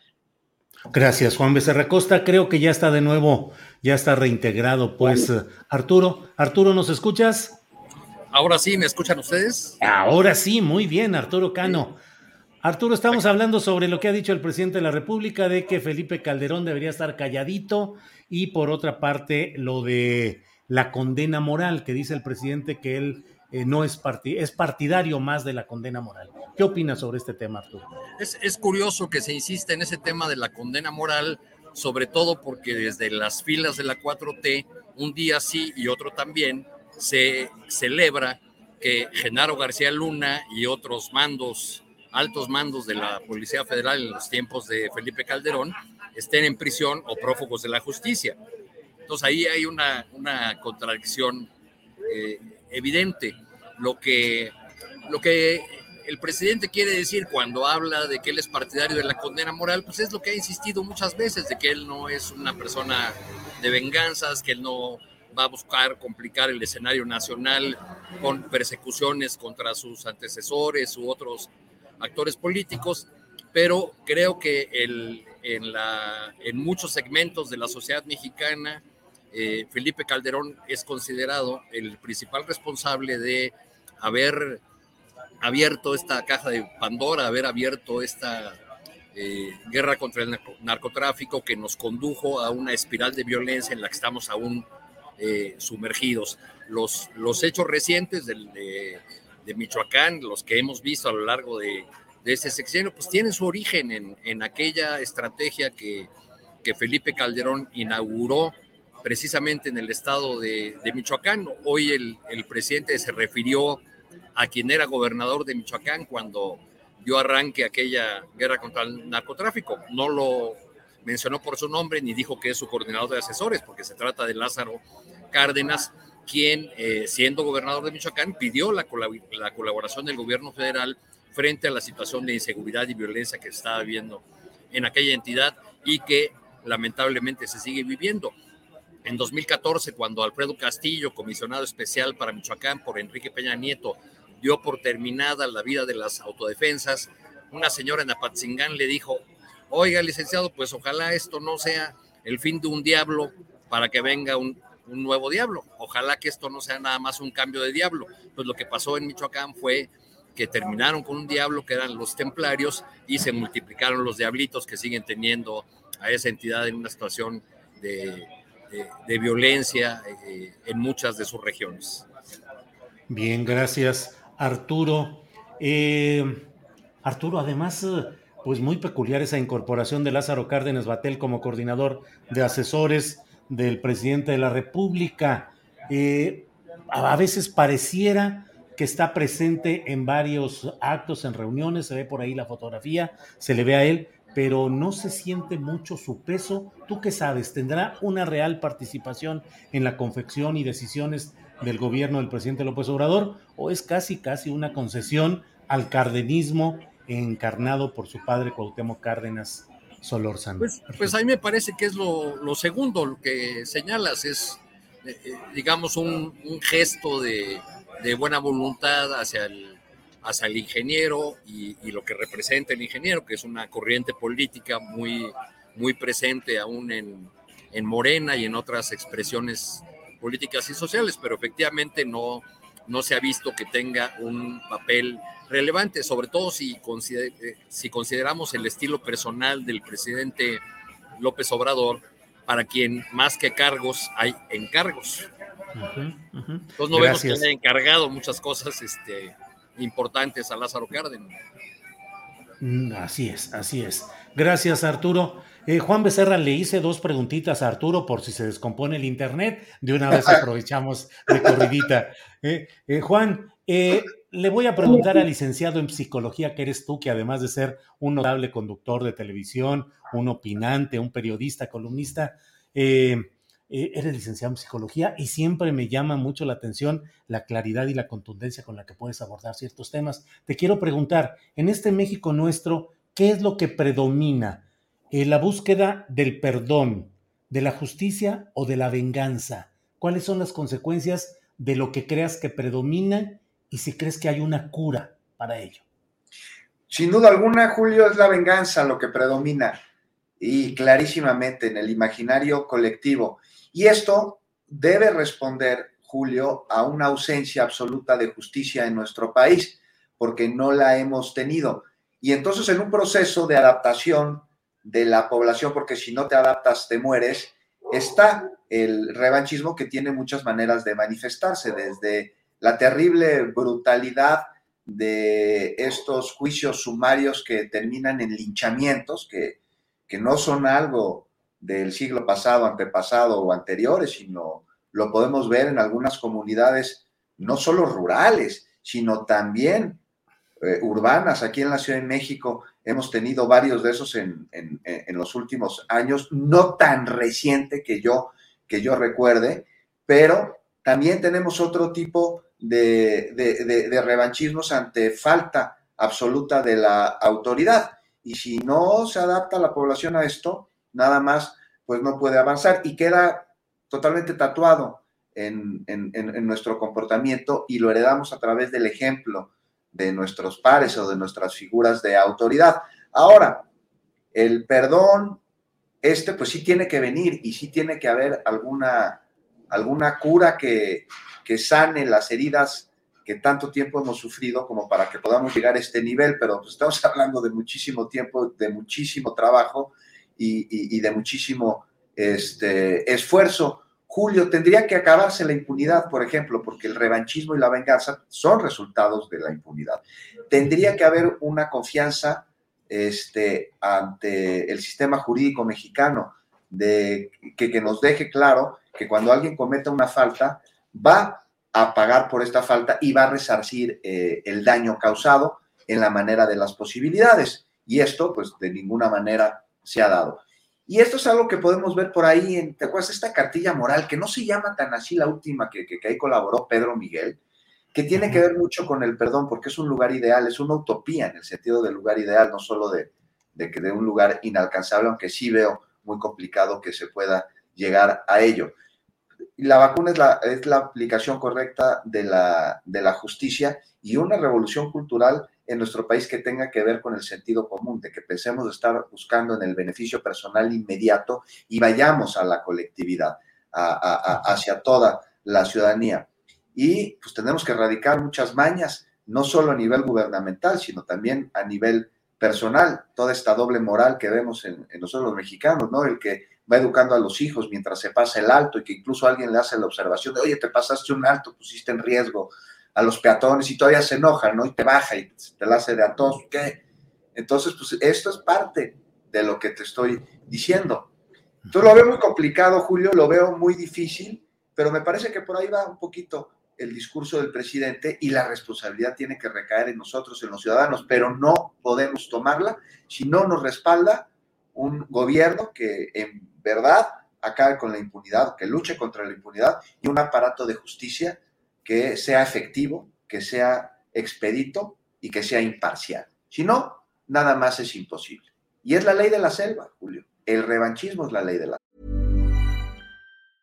Hey, it's Ryan Reynolds and I'm here with Keith, co-star of my upcoming film If, only in theaters May 17th. Do you want to tell people the big news? All right, I'll do. Sign up now and you'll get unlimited for $15 a month in six months of Paramount Plus Essential Plan on us. Mintmobile.com slash switch. Upfront payment of $45 equivalent to $15 per month. Unlimited over 40 gigabytes per month. Face lower speeds. Videos at 480p. Active Mint customers by 531.24 get six months of Paramount Plus Essential Plan. Auto renews after six months. Offer ends May 31st, 2024. Separate Paramount Plus registration required. Terms and conditions apply if rated PG. I'm Sandra, and I'm just the professional your small business was looking for. But you didn't hire me because you didn't use LinkedIn jobs. LinkedIn has professionals you can't find anywhere else, including those who aren't actively looking for a new job but might be open to the perfect role, like me. In a given month, over 70% of LinkedIn users don't visit other leading job sites. So if you're not looking on LinkedIn, you'll miss out on great candidates like Sandra. Start hiring professionals like a professional. Post your free job on linkedin.com/people today. Gracias, Juan Becerra Costa. Eh, Alberto Nájar, que ya está por aquí con nosotros. Alberto, saludos. Buenas tardes. Hola Julio, buenas tardes. ¿Cómo estás? Eh, ¿Cómo estás Juan, Arturo? Una disculpa, es que estaba en un trámite de estos que de pronto se piden documentos que no te habían dicho que había que llevar y bueno, pero bueno, ya, ya estoy Ya estás aquí, es lo importante. Hemos hablado antes eh, de, de, tu llegada, Alberto, respecto a estas palabras del presidente López Obrador, señalando que debería estar calladito Felipe Calderón y no estar hablando tanto de temas que, de los cuales él tiene antecedentes muy negativos. Y por otra parte, que el propio López Obrador no es partidario de ir con una acción penal contra Calderón, sino una condena moral que debería ser suficiente. ¿Qué opinas de esos dos temas, Alberto Nájar, por favor? Mira, yo creo que la, la, condena moral ya la tiene este personaje, ¿no? Yo no estoy, bueno, debe haber personas que realmente estén en la plena nostalgia de los días oscuros y sangrientos que tuvimos en México, pues gracias a este, a la ambición y al despropósito y los problemas emocionales de este sujeto, ¿no? Eh, pero bueno, pues ellos esperaría yo que fueran minoría, aunque mm, sí, minoría, yo, yo lo esperaría, porque no estoy muy seguro que, que, haya personas que les guste vivir en guerra, en zozobra, en represión, en corrupción, en ataques, en secuestros, en masacres en fin, todo eso que el tanto le, gustaba eh, y con lo que se regodeaba este sujeto. Em, más allá de eso, yo sí estoy seguro que eh, yo soy partidario de que efectivamente la historia ubica a cada quien en su lugar, pero, pero también soy partidario de que si se cometieron delitos y que si hubo unas hubo consecuencias como las hubo para el país, se tienen que sancionar se tienen que ser castigadas eh, con cárcel, por lo menos, por decirlo menos. Eh, en el caso de, este sujeto de Felipe Calderón, existe una solicitud que se promovió ante la Corte Internacional, Penal Internacional con sede en La Haya, para que se emitiera un juicio y, interviniera este organismo internacional y se aplicara una sanción, eh, es así, efectiva, en contra de, Felipe Calderón y lo que fue su, gobierno. Yo creo que es importante que muchos mexicanos estaríamos eh, más tranquilos si, esta, em, si este sujeto es sometido a un juicio eh, ante, ante los tribunales y que se le hagan todas las imputaciones que sean necesarias para que se castigue todos los delitos que se pudieron haber cometido bajo su mandato. También es cierto, Julio, que es muy difícil que en el sistema eh, eh, judicial que tenemos en México em, se pueda establecer algún delito por los que quisiéramos que fuera juzgado. Em, difícilmente se, sería, eh, se le podría acusar, por ejemplo, de las masacres ocurridas en Salvarcar, por ejemplo. tampoco sería fácil establecer algún proceso judicial con elementos que lo vincularan de una forma directa de la violencia generada por su orden de desplegar las tropas em, a partir de 2006.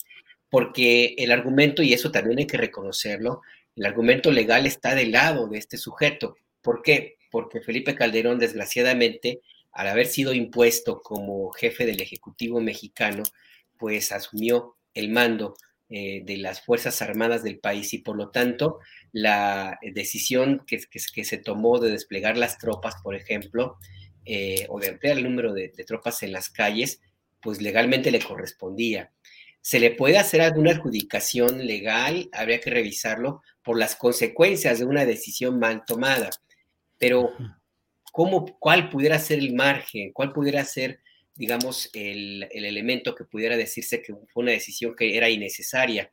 Se puede asumir que, eh, no existe una estrategia eh, legalmente escrita, pues, para ah, tomar esta determinación, pero también del otro lado se puede reconocer, pues, que está la atribución del jefe del Ejecutivo a hacer el ordenamiento y, y, nada, pues nada más por ese lado está un poco complicado que haya un proceso judicial en su contra.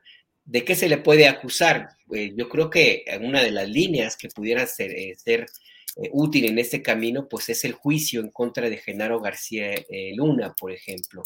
El tema es que aquí en, México no tengo claro si existe alguna investigación jurídica del tamaño de la que enfrenta en Estados Unidos este personaje tendría que construirse una historia, una, investigación, un expediente de esa naturaleza en el cual se aportaran los elementos jurídicos necesarios para que se pudiera hacer una vinculación entre lo que hizo Genaro García Luna y la, em, eh, Felipe, Felipe Calderón Hinojosa.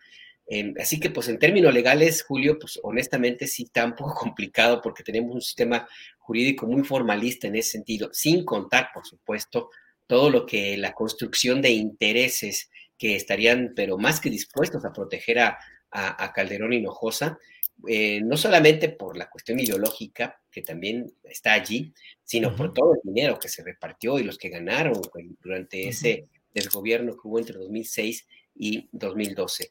De modo que, pues sí, a mí yo me parece que la sanción moral no basta, tendría que haber algún ensayo por, para que se le encarcele y si no se va a poder en México, bueno, pues que la Fiscalía General de la República eh, colabore con todo lo que sea necesario para que la, la Fiscalía de Estados Unidos tenga los elementos necesarios para que pida la extradición de este sujeto, porque Genaro García Luna no puede decirse que actuó nada más solito, él y su alma, ¿no? Eh, o sea, allí hay una responsabilidad de quien era su mando superior. En este caso, eh, el que era el jefe impuesto, el ilegítimo jefe del Ejecutivo, eh, Felipe Calderón. Entonces, me parece que esa puede ser la, ruta. De lo demás, de que se quede calladito, pues yo creo que, no sé, o sea, yo creo que sí tendría que, por decencia, eh, guardar un prudente silencio. Lo que pasa que la decencia es algo que no tiene Calderón. O sea, es algo que es totalmente ajeno a ese sujeto la honradez, la decencia, la prudencia, la ética son valores que este sujeto en su vida los ha conocido, en su vida. Yo creo que si su papá eh, tuviera oportunidad de asomarse de la tumba y ver en lo que se convirtió su hijo, se va a volver a morir de la pura vergüenza de, lo que es este sujeto, ¿no? Así es que, pues yo digo, no, se va a callar. Yo digo al contrario, diría que bueno, que hable, que siga hablando para que se siga desnudando políticamente. Gracias, Alberto Nájar. Arturo Cano. Arturo, ayer entrevisté a Agustín Laje, que es un joven ideólogo argentino que propone la nueva derecha y que hace una crítica muy fuerte a Acción Nacional en México. Dice que es un partido que no, que tiene miedo de asumir su propia eh, postura de derecha. Habla de una derecha fracasada, de una derecha políticamente inculta. Y dice que en México, un ejemplo que le pedí de quién podría ser el líder de esa nueva derecha, si por ejemplo Lili Telles dice que no, eh, deplora algunas actitudes de la ex senadora morenista, ahora senadora adherida o acompañante del PAN, y por otra parte habla de Eduardo Verástegui, que es un actor de telenovelas, activista pro vida, como un nuevo líder de esa nueva derecha mexicana. ¿Cómo has visto estos escenarios de la derecha acechante o activa en México, Arturo? Bueno, que Laje escoja a Verástegui como el representante de la, de la nueva derecha da una idea de las dificultades eh, que para encontrar un dirigente o una figura tiene esa derecha que no se atreve a decir su nombre.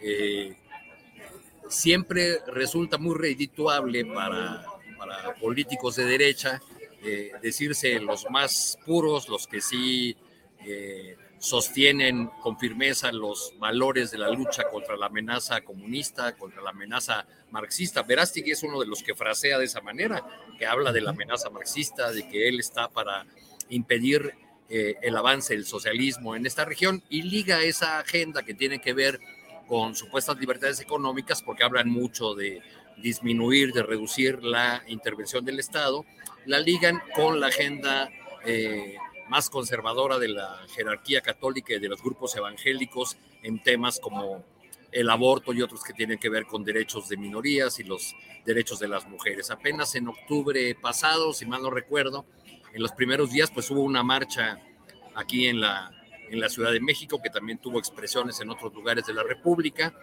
Yo me paré un rato aquel domingo eh, de los primeros días de octubre por en la avenida Reforma y me tocó ver pues a muchos grupos organizados por sus parroquias, por sus diócesis, eh, eran sobre todo grupos de entidades como Puebla, eh, Jalisco, del Bajío, muchas de aquí de la Ciudad de México, pero eh, ahora que la te hablaba de que no es la nueva derecha una derecha necesariamente católica, sino que está abierta a, a todas las creencias, incluso a los a los ateos, pues ahí en esa marcha de, de octubre vi también a grupos evangélicos conviviendo alegremente con los eh, grupos organizados por la Iglesia Católica y a Verástigui en medio de uno de los contingentes, pues siendo apapachado como lo que es, como un dirigente, eh, perdón, como un actor de telenovelas que es muy conocido y todo el mundo eh, con sus globitos blancos y después de gritar Viva Cristo Rey, pues se acercaba a él para, tomarse la foto. Eh, por lo que alcanzo a ver de este personaje, más bien me parece el rostro mediático de la agenda de un sector o del sector más retardatario, más conservador de la jerarquía católica. Gracias, Arturo Cano. Em, Juan Becerra Costa, ¿qué opinas de estas eh, declaraciones? Eh, si es que las viste y si no, bueno, ya hemos comentado lo esencial de de Agustín Laje y su propuesta del líder de la nueva derecha mexicana, que sería este hombre Eduardo Verástegui, muy apoyado por segmentos religiosos, particularmente católicos, de proclividad cristera, activista pro vida. ¿Qué opinas, Juan? Sí, lo vi, Julio, vi la entrevista que le hiciste, súper reveladora, muy reveladora, más allá del nombre de Verástegui, lo que significa y lo que representa, ¿no?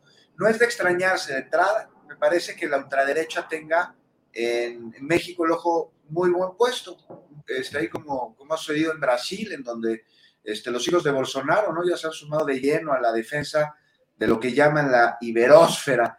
Y aquí en México, pues tienen varios seguidores que aunque no sepan qué significan sus propuestas, ni lo reaccionario de ellas, este, mucho menos lo vejante para nuestra cultura, identidad y su discurso, pues con tal de ir en contra de la 4T son capaces también de ir de nuevo, no sé, al castillo de Miramar a rogarle a un monarca extranjero que sea nuestro rey, o de recibir incluso a conquistadores de otros lados y luchar con ellos para derrocar a los nuestros, así que no es de extrañarse.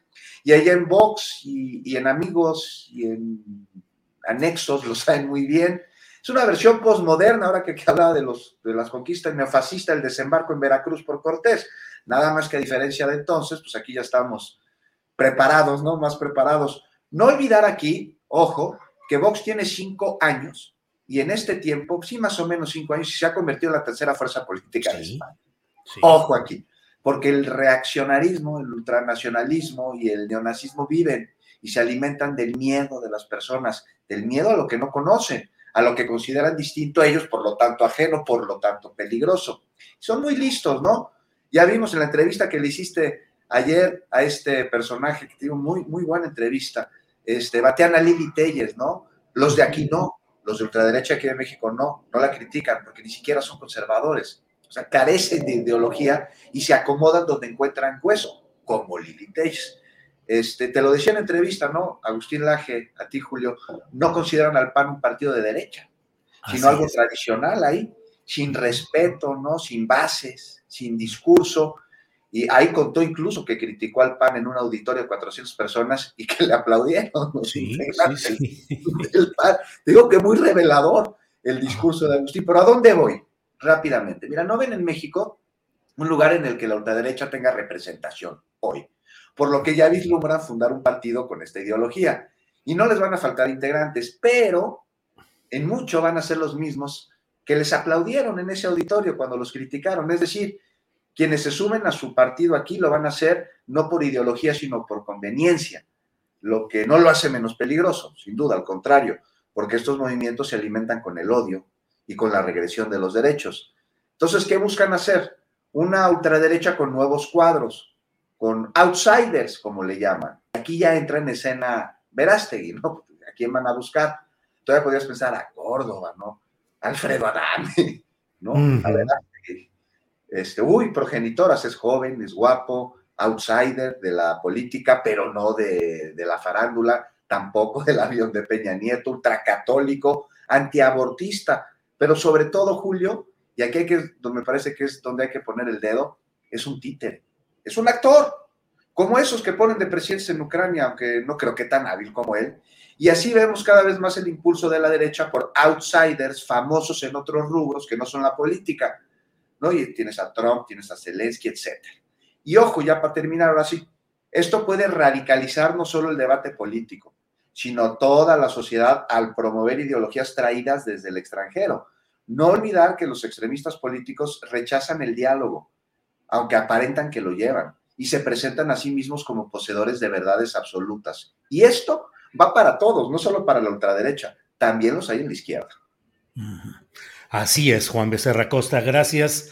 Eh, sobre este tema, Alberto Nájar, ¿cómo ves todo lo relacionado con lo que dijo Laje, con lo que hemos estado comentando, Verástegui, pero también esto que dice Juan Becerra Costa, cómo puede incrementar la radicalización del panorama político y de la lucha política sin un auténtico debate y con grupos que asumen que están para cumplir pues una misión divina traducida en la política. Alberto.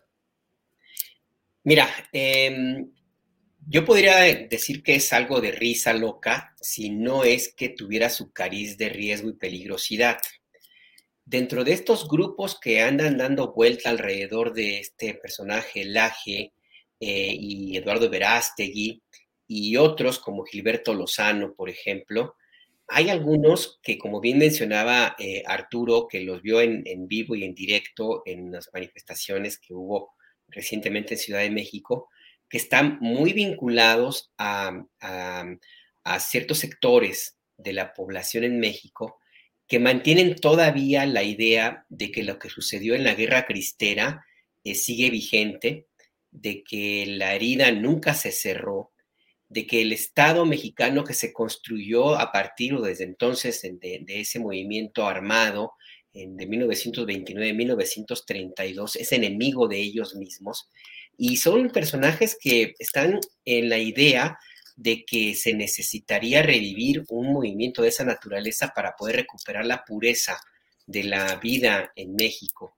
No hay que olvidar que Gilberto Lozano, que es, digamos, la representación cómica de, este, de estos grupos, hizo un llamado en algún momento a establecer un, lo que llamó una cristiada pacífica en contra del presidente López Obrador. No hay cristiadas pacíficas. La pura referencia a ese movimiento remite a la insurrección armada de, un grupo importante de personas en la zona centro de, México, que es donde precisamente tienen su asiento estas expresiones más radicales de la, de la ultraderecha. Y de ahí ha habido en la historia de, México algunos movimientos que han tenido también su, parte histórica. No hay que olvidar, por ejemplo, el famoso muro, eh, que en, los años 60, 70, pues estaba muy activo y que eran pues, un grupo eh, eh, francamente guerrillero, ¿no? en mi caso, y tú los conocerás muy bien, creo que hasta, hasta los has de tener cerca, mi querido Julio, los tecos. Sí, claro. Este, estos, este, grupo también que, que, se pronunciaron, que llegaron al extremo de, de, declarar persona non grata o de, desconocer al Papa Pablo VI, porque le decían que era comunista. O sea, de, ese nivel estos grupos. Y ahora tenemos esta representación pues con estos de las casitas voladoras de frena y otros que andan también por allí. Arturo Cano, recuerdo alguna vez que eh, una, una, crónica donde, donde surgieron grupos de la falange mexicana, ¿no? Que, andaban hasta vestidos con el uniforme de los falangistas españoles. Entonces todo esto lo, lo, veo ahí, que están presentes, que nunca se han ido y que son grupos que, con los que se están jugando eh, con el de, están jugando con fuego, pues quienes los alientan, porque ya la historia mexicana nos dice, y no lo digo, no lo menciono yo, está escrito por inclusive historiadores que son adversarios de la 4T como Jan Meyer, ellos eh, mantienen esta tesis de que mezclar la política con la religión es sumamente peligroso y lo vimos en México con la guerra cristera y, dentro de estos personajes hay quienes creen que es necesario en este momento llegar a ese extremo para, para poder quitar del, del, mando al presidente López Obrador. Y en la medida que avance el proyecto político de la 4T y se vaya consolidando, se van a radicalizar más estos personajes. Y ojo que estos, este, este grupo, eh, como este eh, personaje Laje y Verástegui, ellos no están solos. Eh, leía una columna por ahí, eh, unas publicaciones de que antes de que se diera esta reunión tan polémica de Santiago Abascal, el líder de Vox, con Julen Rementería y los senadores panistas que firmaron entusiasta la Carta de Madrid, hubo una reunión donde, donde participó Agustín Laje y Eduardo Verástegui con Santiago Abascal. Eh, ellos están en, en sintonía y están en el proceso de construcción de un movimiento político aquí en México y ya Vox son palabras mayores, no porque se representen eh, alguna propuesta política seria, sino porque tienen dinero, tienen recursos y tienen influencia. Y no hay que olvidar que aquí cerca de, México hay movimientos políticos de ese talante. El que llevó a Trump es el más conocido, pero en Centroamérica, en Centroamérica hay grupos de esa tendencia que están muy, muy activos y que están detrás, de, por ejemplo, de Daniel Ortega o que estuvieron detrás de Juan Orlando Hernández en Honduras y están detrás del presidente Yamatei en Guatemala. Yamatei es, a él no hay que olvidar que lo postuló un partido donde militan los exmilitares acusados de genocidio. Así es que ojo con eso, porque sí, es cierto, puede parecer un chiste, pero estos chistositos no están solos y están alineados o se pueden alinear con movimientos transnacionales que mm, nada más por el puro interés de que los eh, intereses económicos, como por ejemplo las compañías mineras o los productores de energía no se ven afectados, son capaces de todo. Y ese todo también incluye la violencia. Así es, Alberto Nájar, gracias. Eh, Arturo Cano, ¿qué, cómo ves el escenario actual? ¿Cuáles son, en qué nuevo mapa estamos? Acabamos de salir de la bronca, o bueno, es decir, acaba de bajar la intensidad de la bronca de la llamada casa gris. Bien o mal, ya el tema está siendo superado por otras cosas. Entra en acción lo de San José de Gracia, entra en acción en cuanto a la discusión mediática y al debate público. Se coloca ahí. Está lo de la guerra Ucrania-Rusia. ¿Qué percibes que está pasando si es que las encuestas de opinión dicen que va bajando la popularidad del presidente López Obrador? ¿Qué está cambiando de fondo en el mapa, en el escenario político de hoy? ¿Qué sientes que está cambiando y hacia dónde? Bueno, eh, para, para añadir sobre el tema de la ultraderecha y de los conservadores en el marco de este nuevo escenario que estás eh, dibujando, este, tendremos que estar atentos eh, porque los primeros días de septiembre tendrá lugar aquí en México la eh, conferencia en español de acción política conservadora, que es un, este, digo, la, estas expresiones de la derecha son un movimiento mundial, no, no, no solamente en nuestro país o con este dirigente argentino o con los de Vox de España.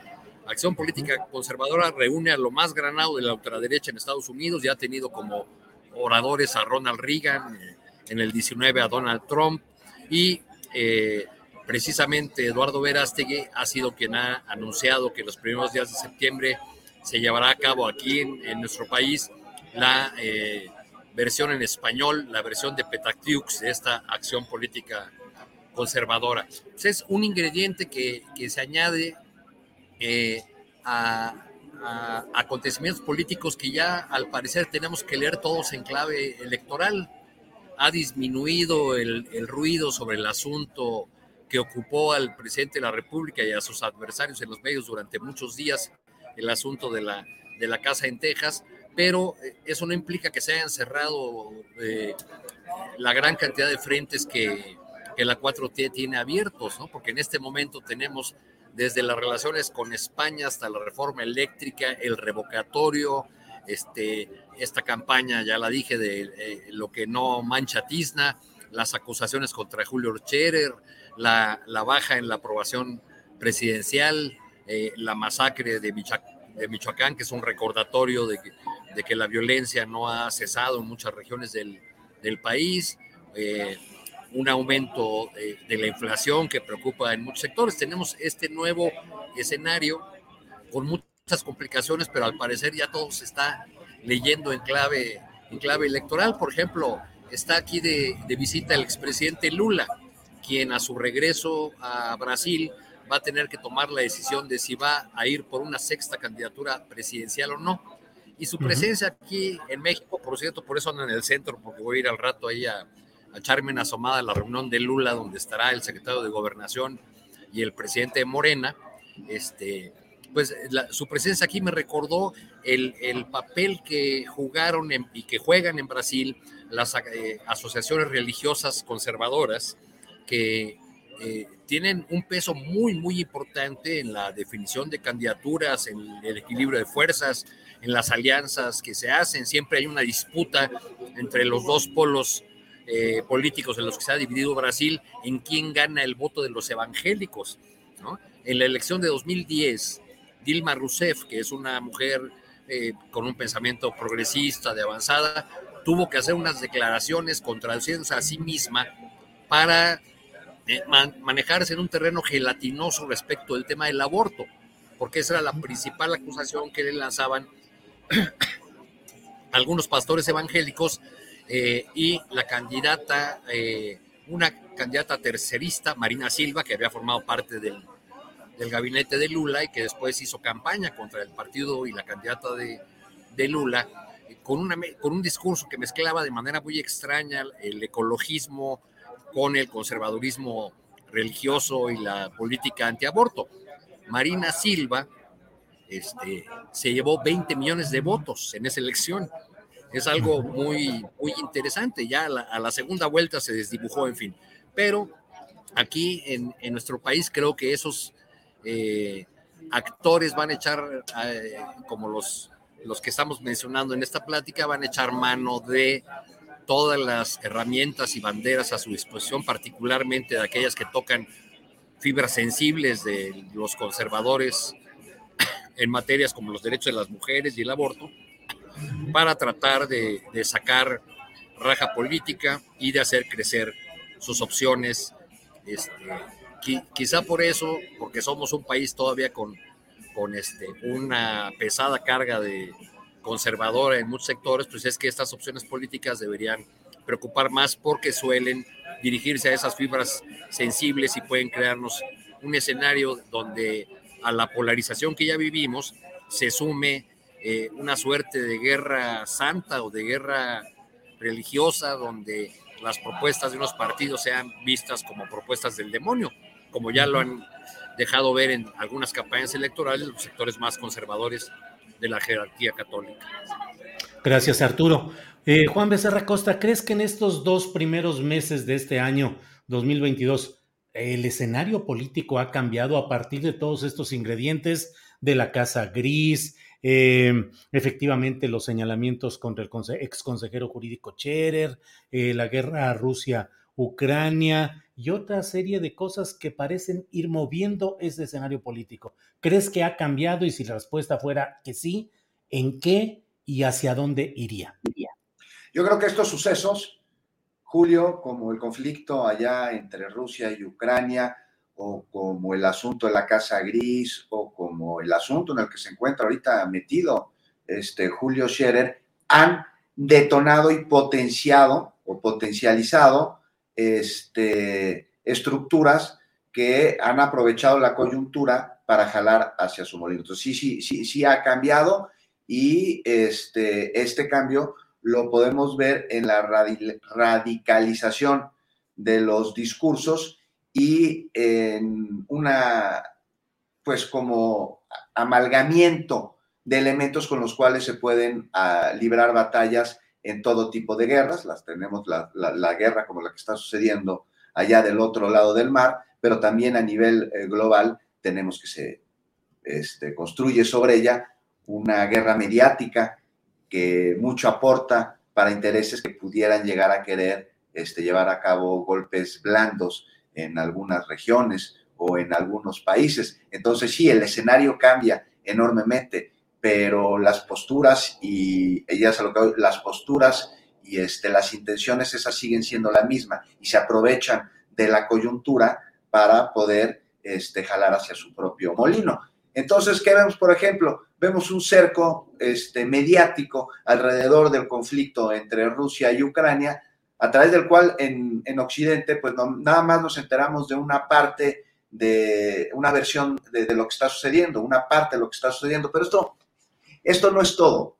O sea, no es nada más, nada más que hay un cerco informativo y que no nos enteramos de lo que está sucediendo, sino que ayuda a manipular para crear una falsa percepción sobre el conflicto que incluso puede rayar en lo ridículo, porque ya vemos que personas pues que tienen espacios en medios de comunicación, que tienen contacto con especialistas en temas internacionales, pues están poniendo al presidente de Ucrania como el personaje que ha representado.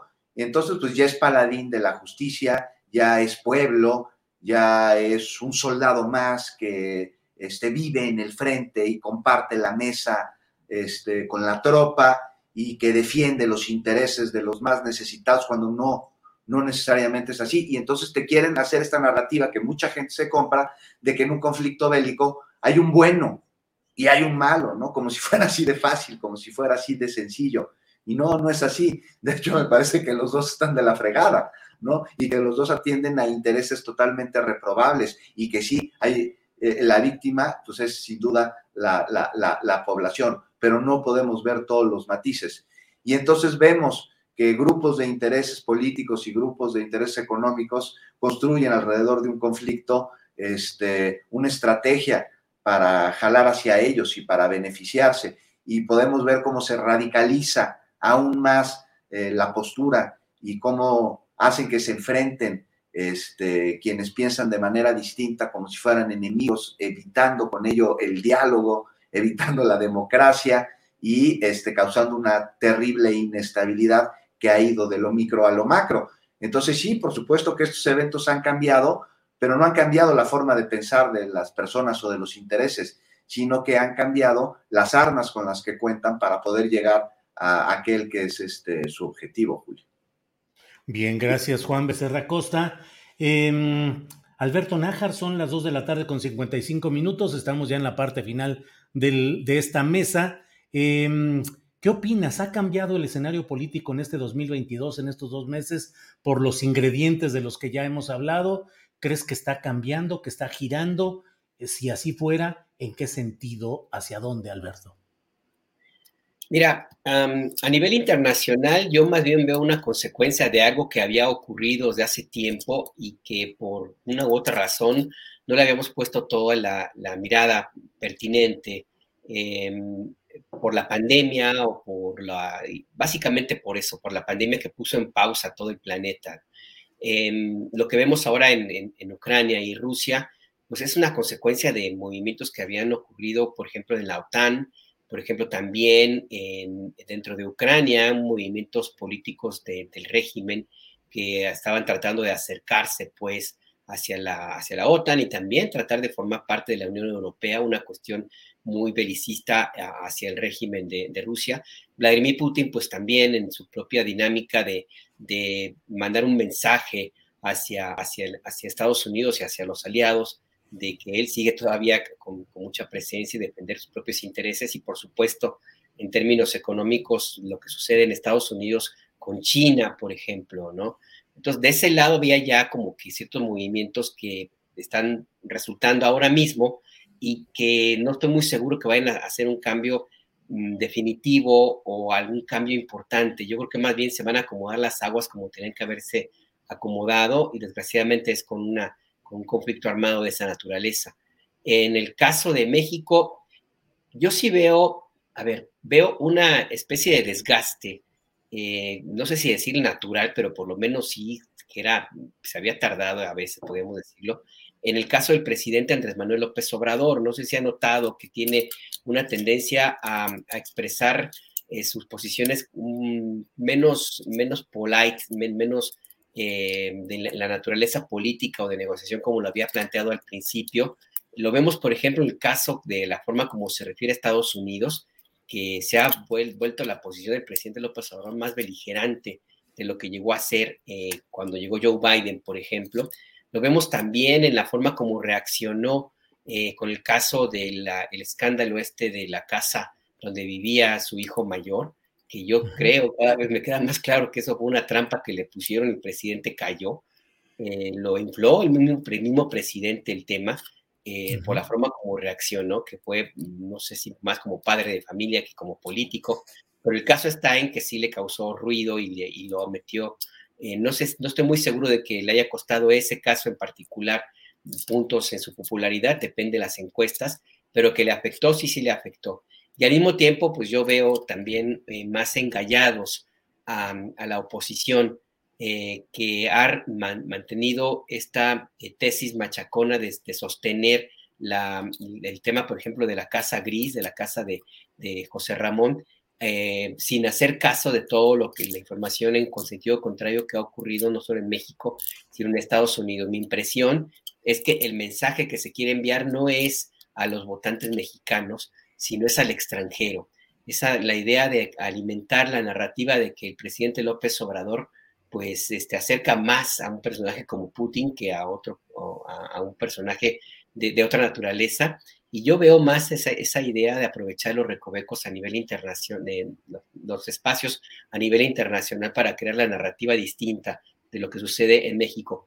No sé hasta, hasta dónde la Cancillería mexicana tenga alguna operación política en los think tank, por ejemplo, de Estados Unidos para tratar de revertir la imagen, me, tengo la impresión que no. Y yo creo que va a tener que llegar el momento en el cual tenga que hacer alguna gira, alguna estrategia de contención de daños, porque sí, ya está visto, pues, que, que fuera de México el presidente López Obrador sí puede ser vulnerable. Aquí puede ser que mantenga su popularidad, pero la imagen política hacia el exterior fuera de América Latina, yo creo que, que sí tendría que considerar alguna revisión de cómo se mira, cómo se mira el régimen de López Obrador. Sí veo ese cambio definitivo, me parece pronto para verlo. Yo creo que, y con esto cierro, una forma de que se asienten las aguas en México va a ser una, el 10 de abril, la revocación de mandato y dos, las elecciones en algunos estados, Julio. Bien, pues eh, muchas gracias. Eh, son las 3 de la tarde en punto, así es que bueno, pues ya no tenemos mucho tiempo, si acaso un postrecito de minuto, minuto y medio. Eh, Arturo Cano, algo que desees agregar, algún adelanto reporteril, lo que tú nos digas, por favor. Tu micrófono, Arturo. Ya. Sí, eh, solamente decir que lo que estamos viendo a propósito de la guerra Rusia-Ucrania, pues este, si lo seguimos en redes sociales y en la mayor parte de los medios, pues solamente tenemos una, una versión Netflix de la, de la realidad. Esto es la Netflixización de la, de la política, eh, con estos esquemas de blanco-negro, de, de bueno-malo. Vamos a ver qué ocurre eh, eh, más adelantito, ya les platicaré luego en la, en la presentación o la reunión que va a tener Lula con, donde estarán el secretario de Gobernación Adán Augusto López, Mario Delgado y, legisladores y dirigentes de, Morena. Por ahí les contaré en otra ocasión. Muy bien, Arturo, muchas gracias. Eh, Juan Becerra Costa, gracias. Postrecito, por favor. Rápidamente, Julio, quisiera solicitarle a la alcaldesa en la Cuauhtémoc, a Sandra Cuevas, una vez más. Porque ¿Cuántos balones quieres? Este, no, que nos, que nos responda justo sobre el dinero que pegó en estas pelotas que aventó desde el balcón de su oficina a personas. Respóndanos, alcaldesa, el dinero es del erario, es suyo, se lo dieron, en caso de ser así, ¿quién? Porque como ciudadano lo agradeceré que nos informe sobre esta situación y como periodista lo invito a sostener una entrevista conmigo para que nos responda de este y de otros asuntos que son de interés público. Así que si nos está escuchando o alguien que la conoce lo está haciendo y puede decirle, pues acá esperamos sus respuestas y encantado converso con, con ella en una entrevista que sin editar, para nada transmitiría en principio en mi cuenta de Twitter. Ahí está la pregunta. Órale, Juan, han dado corriendo. Todo mundo que le pregunta se escapa, elude y no responde las preguntas sobre las pelotitas con dinero, Juan. No, no quiere, dice que mejor otros temas. Y está el asunto de, de, la carpeta de investigación abierta contra varios delitos contra dos policías, que ya dijo que ella tiene una línea del tiempo con videografía. Tuve la oportunidad con Azul Alzaga, mi compañera en Capital 21, de entrevistar a los policías y les pregunté qué, qué podría contener esta videografía y pues me contestaron cachetadas e insultos, el despojo de nuestros aparatos de, comunicación y la privación de nuestra libertad. es lo que podría mostrar. Pues que nos diga la alcaldesa, ¿no? Sandra Cuevas, alcaldesa de Cuauhtémoc, que aproveche la oportunidad y dele una entrevista a Juan Becerra Costa en la cual pueda decir, sin editar, responder esas y muchas preguntas. Ojalá alguien que ningún Ricardo sabe para quién trabaja. Perdón, ningún Ricardo. bueno, vamos a gestionar pues la entrevista por la vía del Senado. Puede ser que salga más rápido, Juan Becerra Costa. Alberto Nájar. ¿eh? Igual, igual. Alberto Nájar, gracias. Eh, eh, postrecito ya para cerrar esta mesa, por favor. Alberto. Pues sí, mira, rapidísimo, Juan, pues es que te equivocas de ventanilla, hay que buscar a Ricardo Monreal o ya a su hermano David, para los Monreal con ellos. Y rápidamente, Julio, pues Carlos Slim manda decir a los empresarios que ya nos estén peleando a periodicazos, que no le hagan al tío Lolo y que pues ya mejor se pongan a trabajar. Y trabajar implica no se peleen con la cuarta transformación, no se peleen con el presidente López Obrador y que se acuerden. Y él sabe de lo que habla, que lo importante es el negocio, el billullo, y pues ya que el, dinero no se gana a, completos así en la, en la calle como si fuera o pleitos de cantina, mejor todos a trabajar y, básicamente pues ya, ya no hagan aire, no hagan olas y ya dejen de pelearse con el presidente. Concesión mata ideología, pues cuál es la bronca, que no se estén peleando en las cámaras, que ayuden al gobierno y bueno, pues el señor Slim siempre sabe sacar raja económica de este tipo de circunstancias. Así ha sido históricamente, desde Teléfonos de México hasta la actualidad. Eh, Arturo, muchas gracias y buenas tardes. Casi a ti, Arturo. Juan Becerra Costa, gracias, buenas tardes. Muchas gracias, Julio. Nos vemos la próxima semana, Alberto, Arturo y al auditorio. Abrazo. Sale. Alberto, gracias y buenas tardes. Gracias, Julio. Gracias, Arturo, que ya se fue. Gracias, Juan, y a todos los que nos escribieron, criticaron, comentaron. Todo se vale. Gracias. Todo se vale. Gracias. Hasta luego.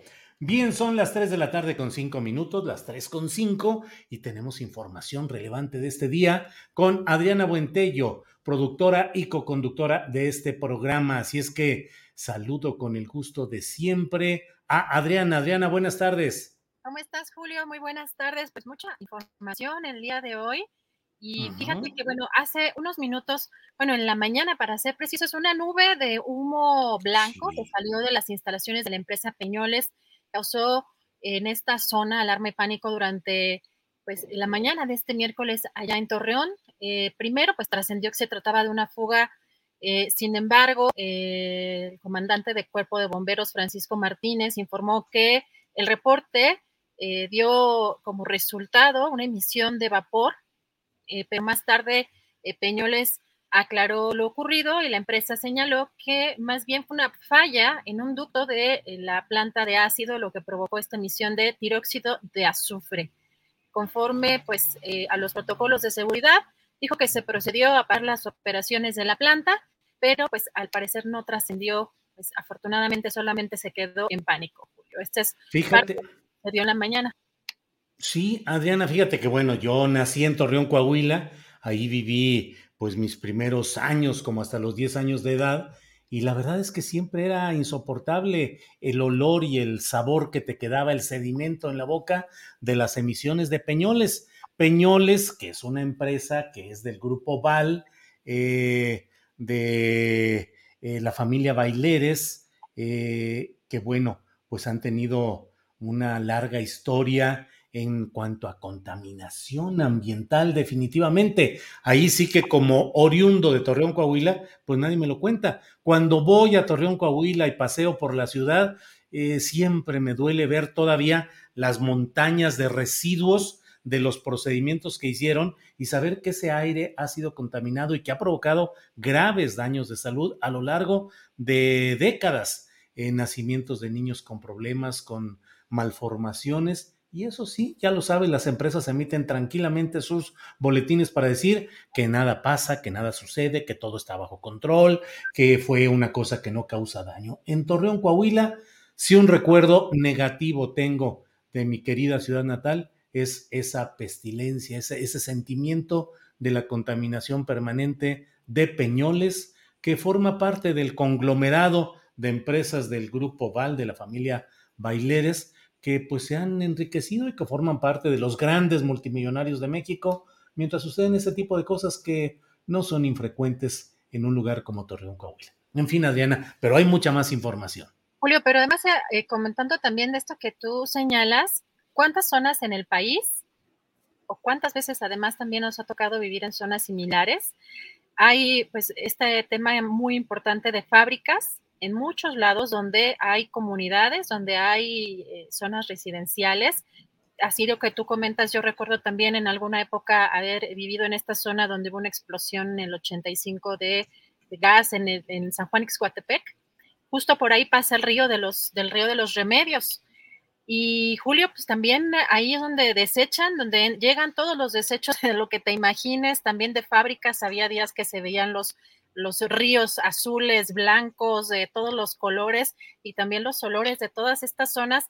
Y en la frontera, Julio, también en la frontera donde hay muchas fábricas también en lo que se vive e incluso como los desechos muchas, bienes también, muchas veces también vienen de fábricas en Estados Unidos, Julio.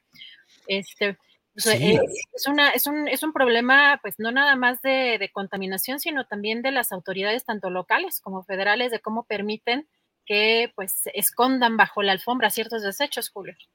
Sí, fíjate que cuando viví ya como adulto en San Luis Potosí y cuando ya tenía mis hijos chiquitos, Ángeles y yo vivíamos relativamente cerca de la Industrial Minera México en San Luis Potosí y eran las emisiones terribles, sobre todo en la madrugada, cuando la gente no tiene pues no, no alcanza a protestar porque está durmiendo, pero también tu cuerpo está más receptivo, más descansado, más relajado, y eran unos olores terribles que salían de esa industrial minera México, que esta era del Grupo México, de Germán Larrea, otro de los multimillonarios de México, una fuente de contaminación terrible. Acabamos cambiándonos de ese lugar porque eh, no era adecuado seguir ahí. Y ahí esa Industrial Minera México sigue haciendo una serie de maniobras en San Luis Potosí para tratar de construir sobre la superficie contaminada donde estaba esa Industrial Minera México, construir según eso zonas de remediación, con parques, con jardines, pero en el fondo, pues sobre la montaña de desechos y sobre todo lo que depredaron, luego pretenden poner una cara de industria responsable, socialmente responsable, que regresa a poner lamparitas y columpios y canchas de básquetbol y a construir también algunas casas ahí. En fin, siempre el negocio, siempre la tranza a costa de la salud de la población. Esa es la historia en todos lados de nuestro país y de muchas naciones, Adriana. Así es, Julio, pues muy lamentable todo esto por parte de las empresas, muchas empresas. Y fíjate, Julio, también hay mucha información, sobre todo en la mañanera. Hoy estuvo muy intensa particularmente, mucha información y muchos señalamientos. Hoy particularmente el presidente dijo que pues eh, tuvo reuniones con padres y madres de los menores eh, de pues esta, de estos hechos de la guardería de Hermosillo. Eh, también dijo que pues se hizo eh, ahí el compromiso de presentar una nueva denuncia, la cual fue interpuesta por el Instituto Mexicano del Seguro Social, con los elementos del proyecto del ministro, del proyecto original, del proyecto de Arturo Saldívar. Si te parece, vamos a escuchar.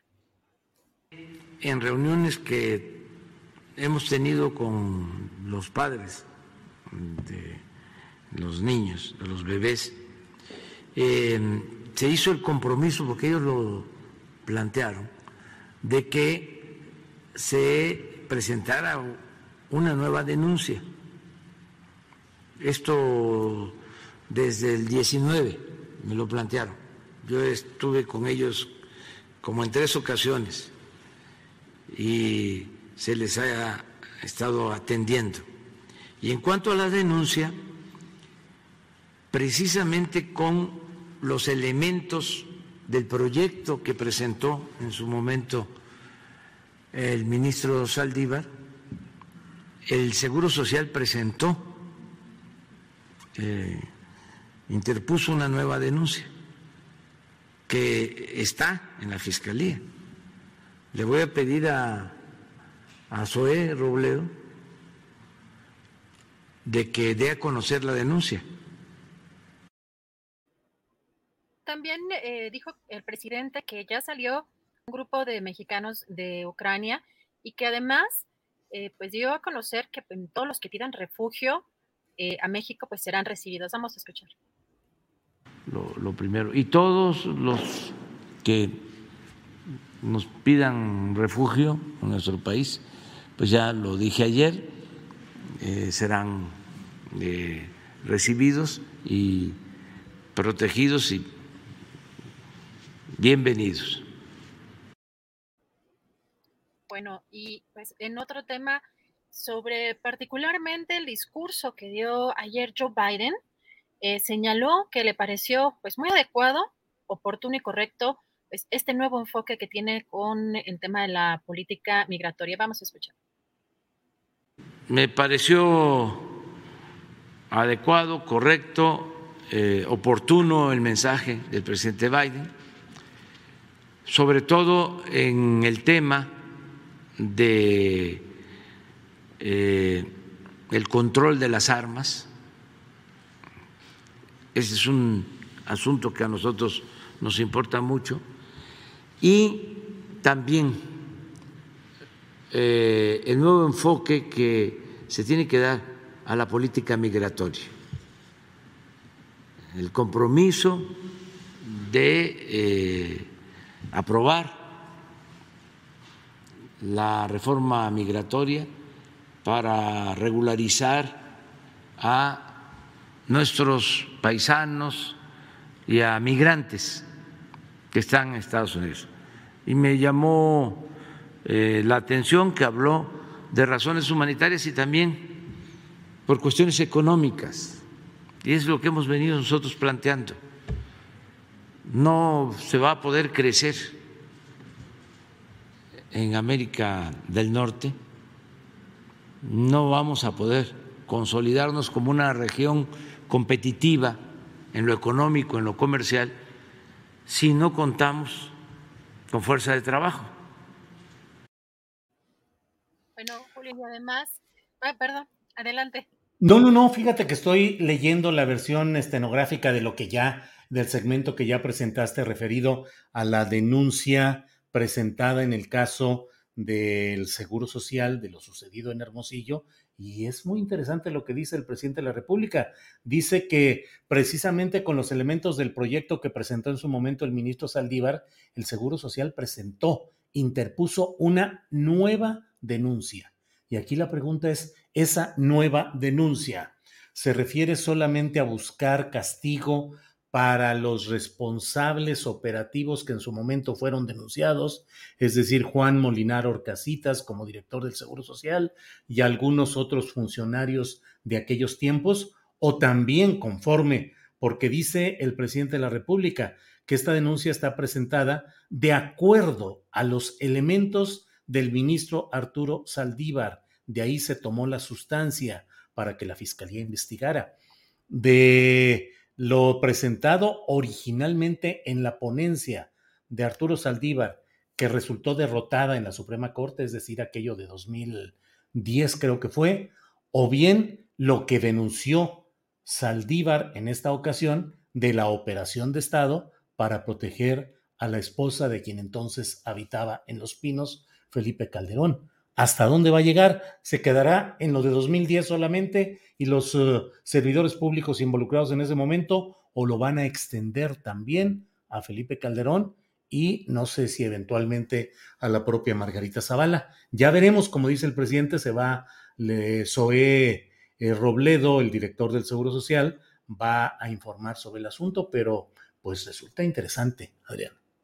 Fíjate que eh, particularmente la reportera Nancy Flores le preguntó eh, sobre si llegaría, digamos, hasta Calderón o si se presentaría una eh, denuncia, pero el presidente recordó pues la postura que tiene, ¿no? Que, y que además para eso se le se hizo una consulta en la cual pues no se llegó a, pues a la pues a que fuera vinculatorio. Entonces, pues hay ahí como dos puntos interesantes que, por un lado, como dices, la denuncia no sabríamos de entrada qué alcances podría tener, eh, pero también por el otro, el señalamiento que hizo hoy el presidente de, o el recordatorio de que pues él pues más bien dejó como a la gente que respondiera pues esa, esa pregunta, Julia. Así que, pero pues vamos, vamos a ver qué presenta eh, Robledo y, y, pues vamos a estarle eh, dando seguimiento a este tema. Y pues más información, Julio, también porque sobre el caso eh, pues de la política migratoria de Estados Unidos.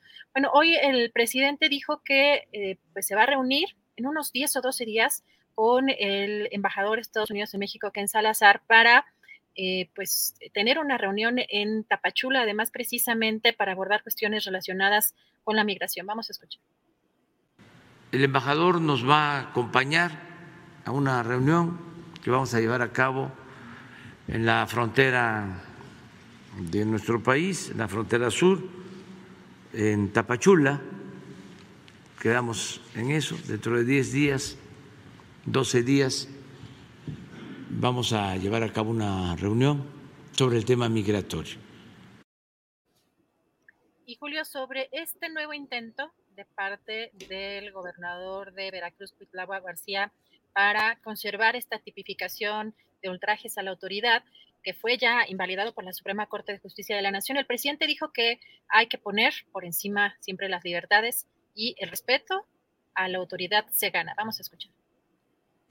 La verdad, hay que este, poner por encima siempre las libertades y eh, el respeto a la autoridad pues eh, se gana. Cuando no se respeta a una autoridad, se le insulta, se cometen excesos. El que lo hace se descalifica. Julio, pues no sé si veas una especie de mensaje, quizá eh, yo lo interpreté de esa manera, pero pues sí fue muy particular la respuesta del presidente sobre ese tema. Sí, realmente resulta muy interesante, efectivamente, Adriana, porque pues la postura de Cuitlagua García en Veracruz es de un empecinamiento, casi un berrinche, en el que a pesar de que la Suprema Corte de Justicia de la Nación, por 10 votos contra uno, echó abajo ese delito de ultrajes eh, contra la autoridad, sumamente polémico, nada de izquierda, eh, nada de, pensamiento progresista, sino totalmente represivo, eh, pues el presidente dice las libertades por encima de todo, y ha sido la tónica del presidente López Obrador.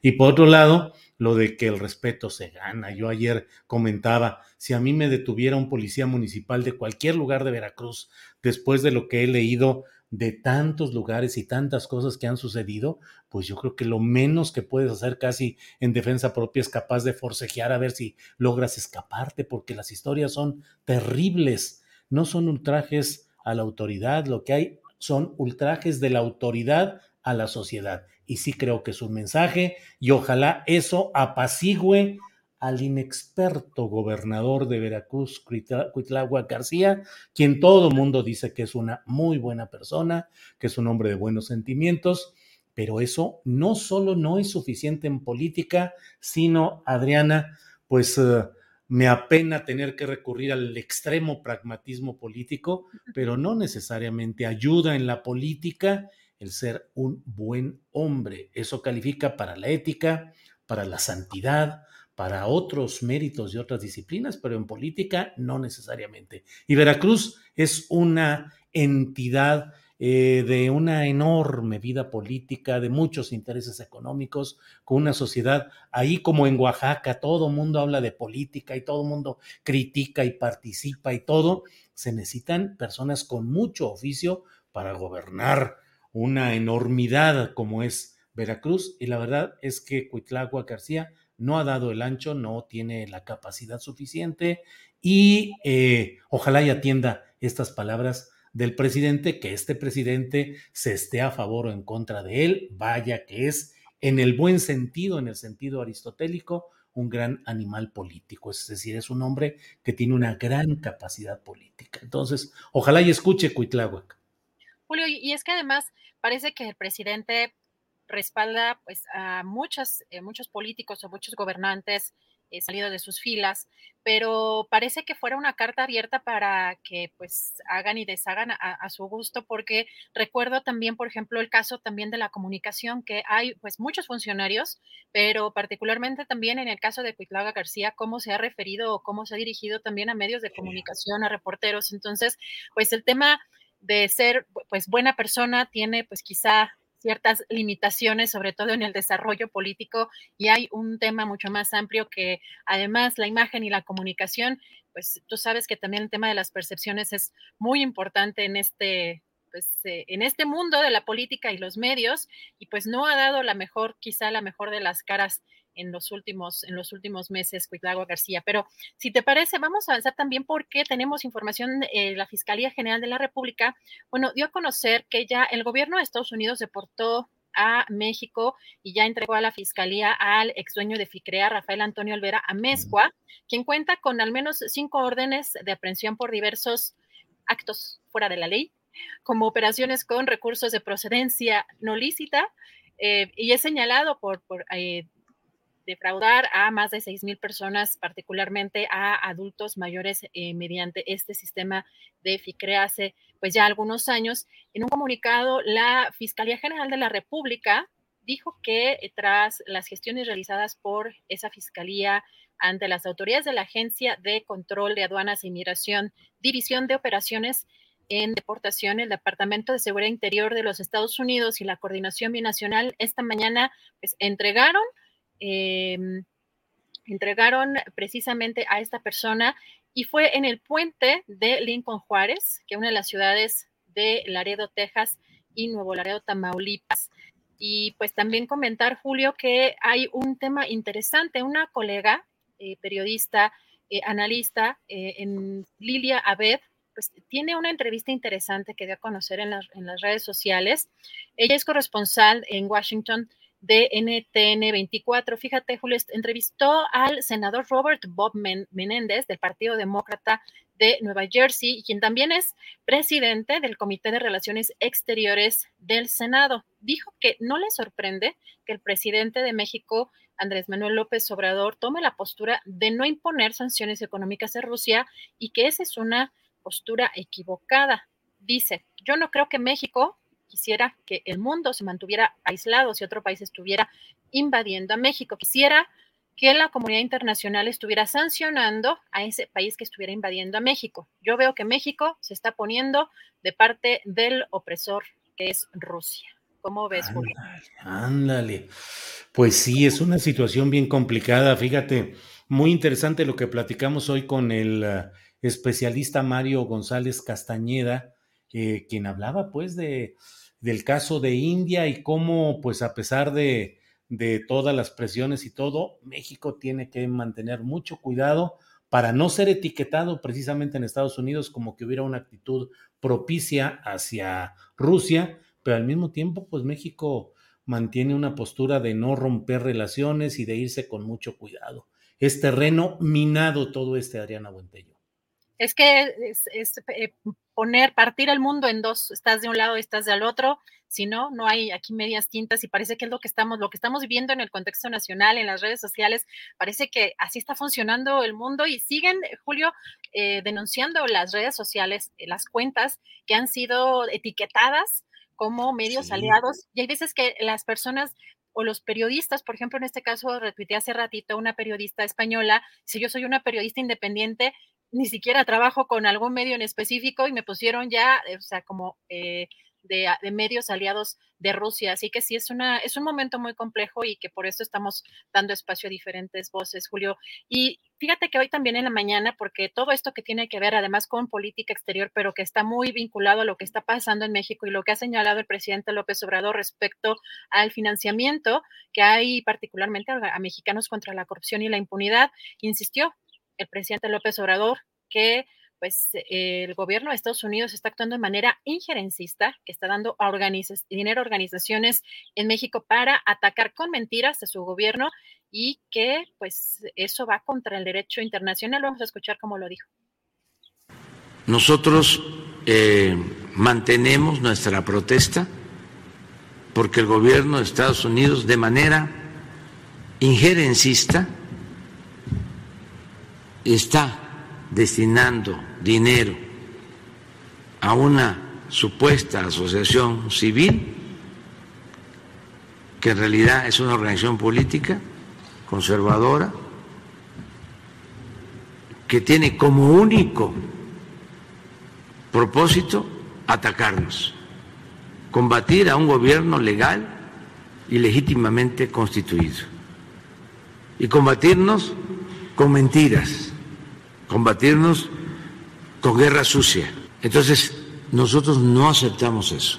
Esa política de Estados Unidos, con todo respeto, es anacrónica y ofensiva para cualquier país, para cualquier gobierno, porque nosotros no destinamos dinero para apoyar a republicanos o para apoyar a demócratas en Estados Unidos. Eso es eh, contrario al derecho internacional. Julio, y los, y los días que vienen se van a poner, yo creo que complicados también informativo y periodísticamente hablando, porque fíjate que eh, anunció el presidente que mañana, bueno, hoy parece que hoy lo iba a dar a conocer, los ingresos de Carlos Loret de Mola, eh, anunció que mañana va a dar pues, una lista de los contribuyentes morosos del SAT, pero que también va a dar información importante sobre Carlos Loret de Mola. Aquí hay un tema interesante porque, eh, pues, preguntó este, pues, a las personas, a los asistentes a la conferencia mañanera, si, si estaban de acuerdo en, en que se diera, y hubo una periodista eh, o una asistente a la conferencia mañanera y le preguntó al presidente si Carlos Loret de Mola había autorizado que se diera esa información y el presidente dijo que no. Entonces, mañana, pues va, dijo que va, va, a proporcionar esa información, así como esta lista de contribuyentes morosos del SAT, y creo que la semana pinta complicada.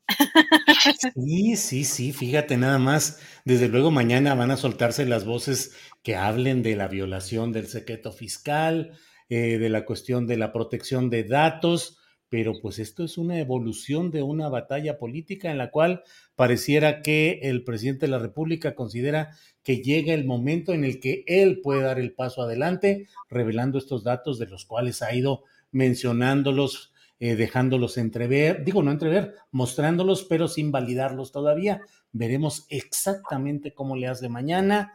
Y bueno, lo más sabroso de todo este asunto, Adrián, es que mañana me toca estar en una conferencia a las 11 de la mañana que organiza por vía de videoconferencia el financiero y Bloomberg. La coordina el director del financiero, el director editorial, que es eh, el señor Quintana, Enrique Quintana, y van a estar Raimundo Riva Palacio, Ricardo Rafael y eh, va a estar también Adela Navarro, que es la directora del Semanario Z de Tijuana, y un servidor. Así es que te aseguro que se va a poner sabrosita, porque más allá de lo que hayamos pensado que podríamos hablar mañana, va a estar este tema presente. Así es que quienes deseen verlo, está en las redes ahí del financiero y de Bloomberg. Mm, habrá quienes puedan pensar que algunos de los participantes somos o no de su eh, del gusto o de la de, la posibilidad de vernos, pero créanme que voy a ir ahí como siempre para decir lo que creo con la misma claridad y tranquilidad de decir donde sea y frente a quien sea lo que yo pienso. Así es que no sé si va a ser muy tranquila también la mesa o muy eh, tersa, pero cuando menos va a ser interesante. Así es que, Adriana, ya veremos qué pasa mañana con estos datos. Julio, pues sí, se va a poner muy interesante es que todo está confluyendo, la parte internacional. Fue interesantísima las entrevistas que tuviste porque pintan un panorama de una complejidad que, pues, obviamente el análisis pues, que estamos viendo en medios tradicionales no da. Así que va a ser muy interesante tu participación en este, en este foro. Y pues recuerden darle like, recuerden también si pueden apoyarnos con alguna, alguna donación y pues vamos a seguir aquí pues dando esta, esta batalla periodística con mucho gusto, Julio. Hoy no nos desmonetizaron, Adriana. Ah, ya no hablo, ya no hablo. Ni digas, ni digas.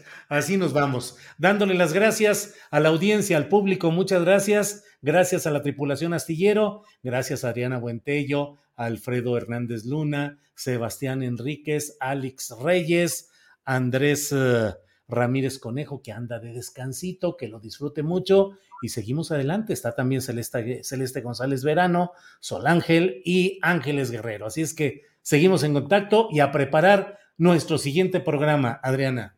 Con mucho gusto, buen provecho hasta mañana. Hasta luego.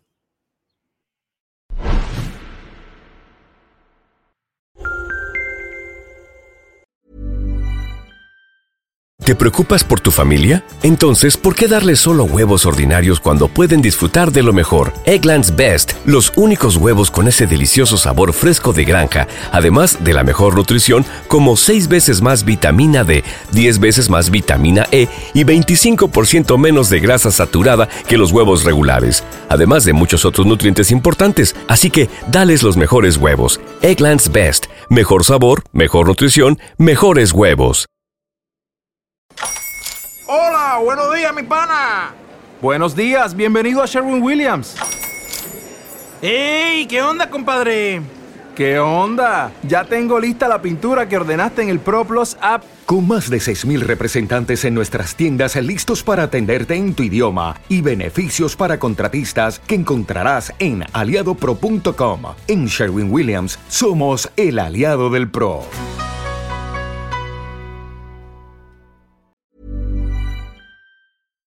Para que te enteres del próximo noticiero, suscríbete y dale follow en Apple, Spotify, Amazon Music, Google o donde sea que escuches podcast. Te invitamos a visitar nuestra página julioastillero.com.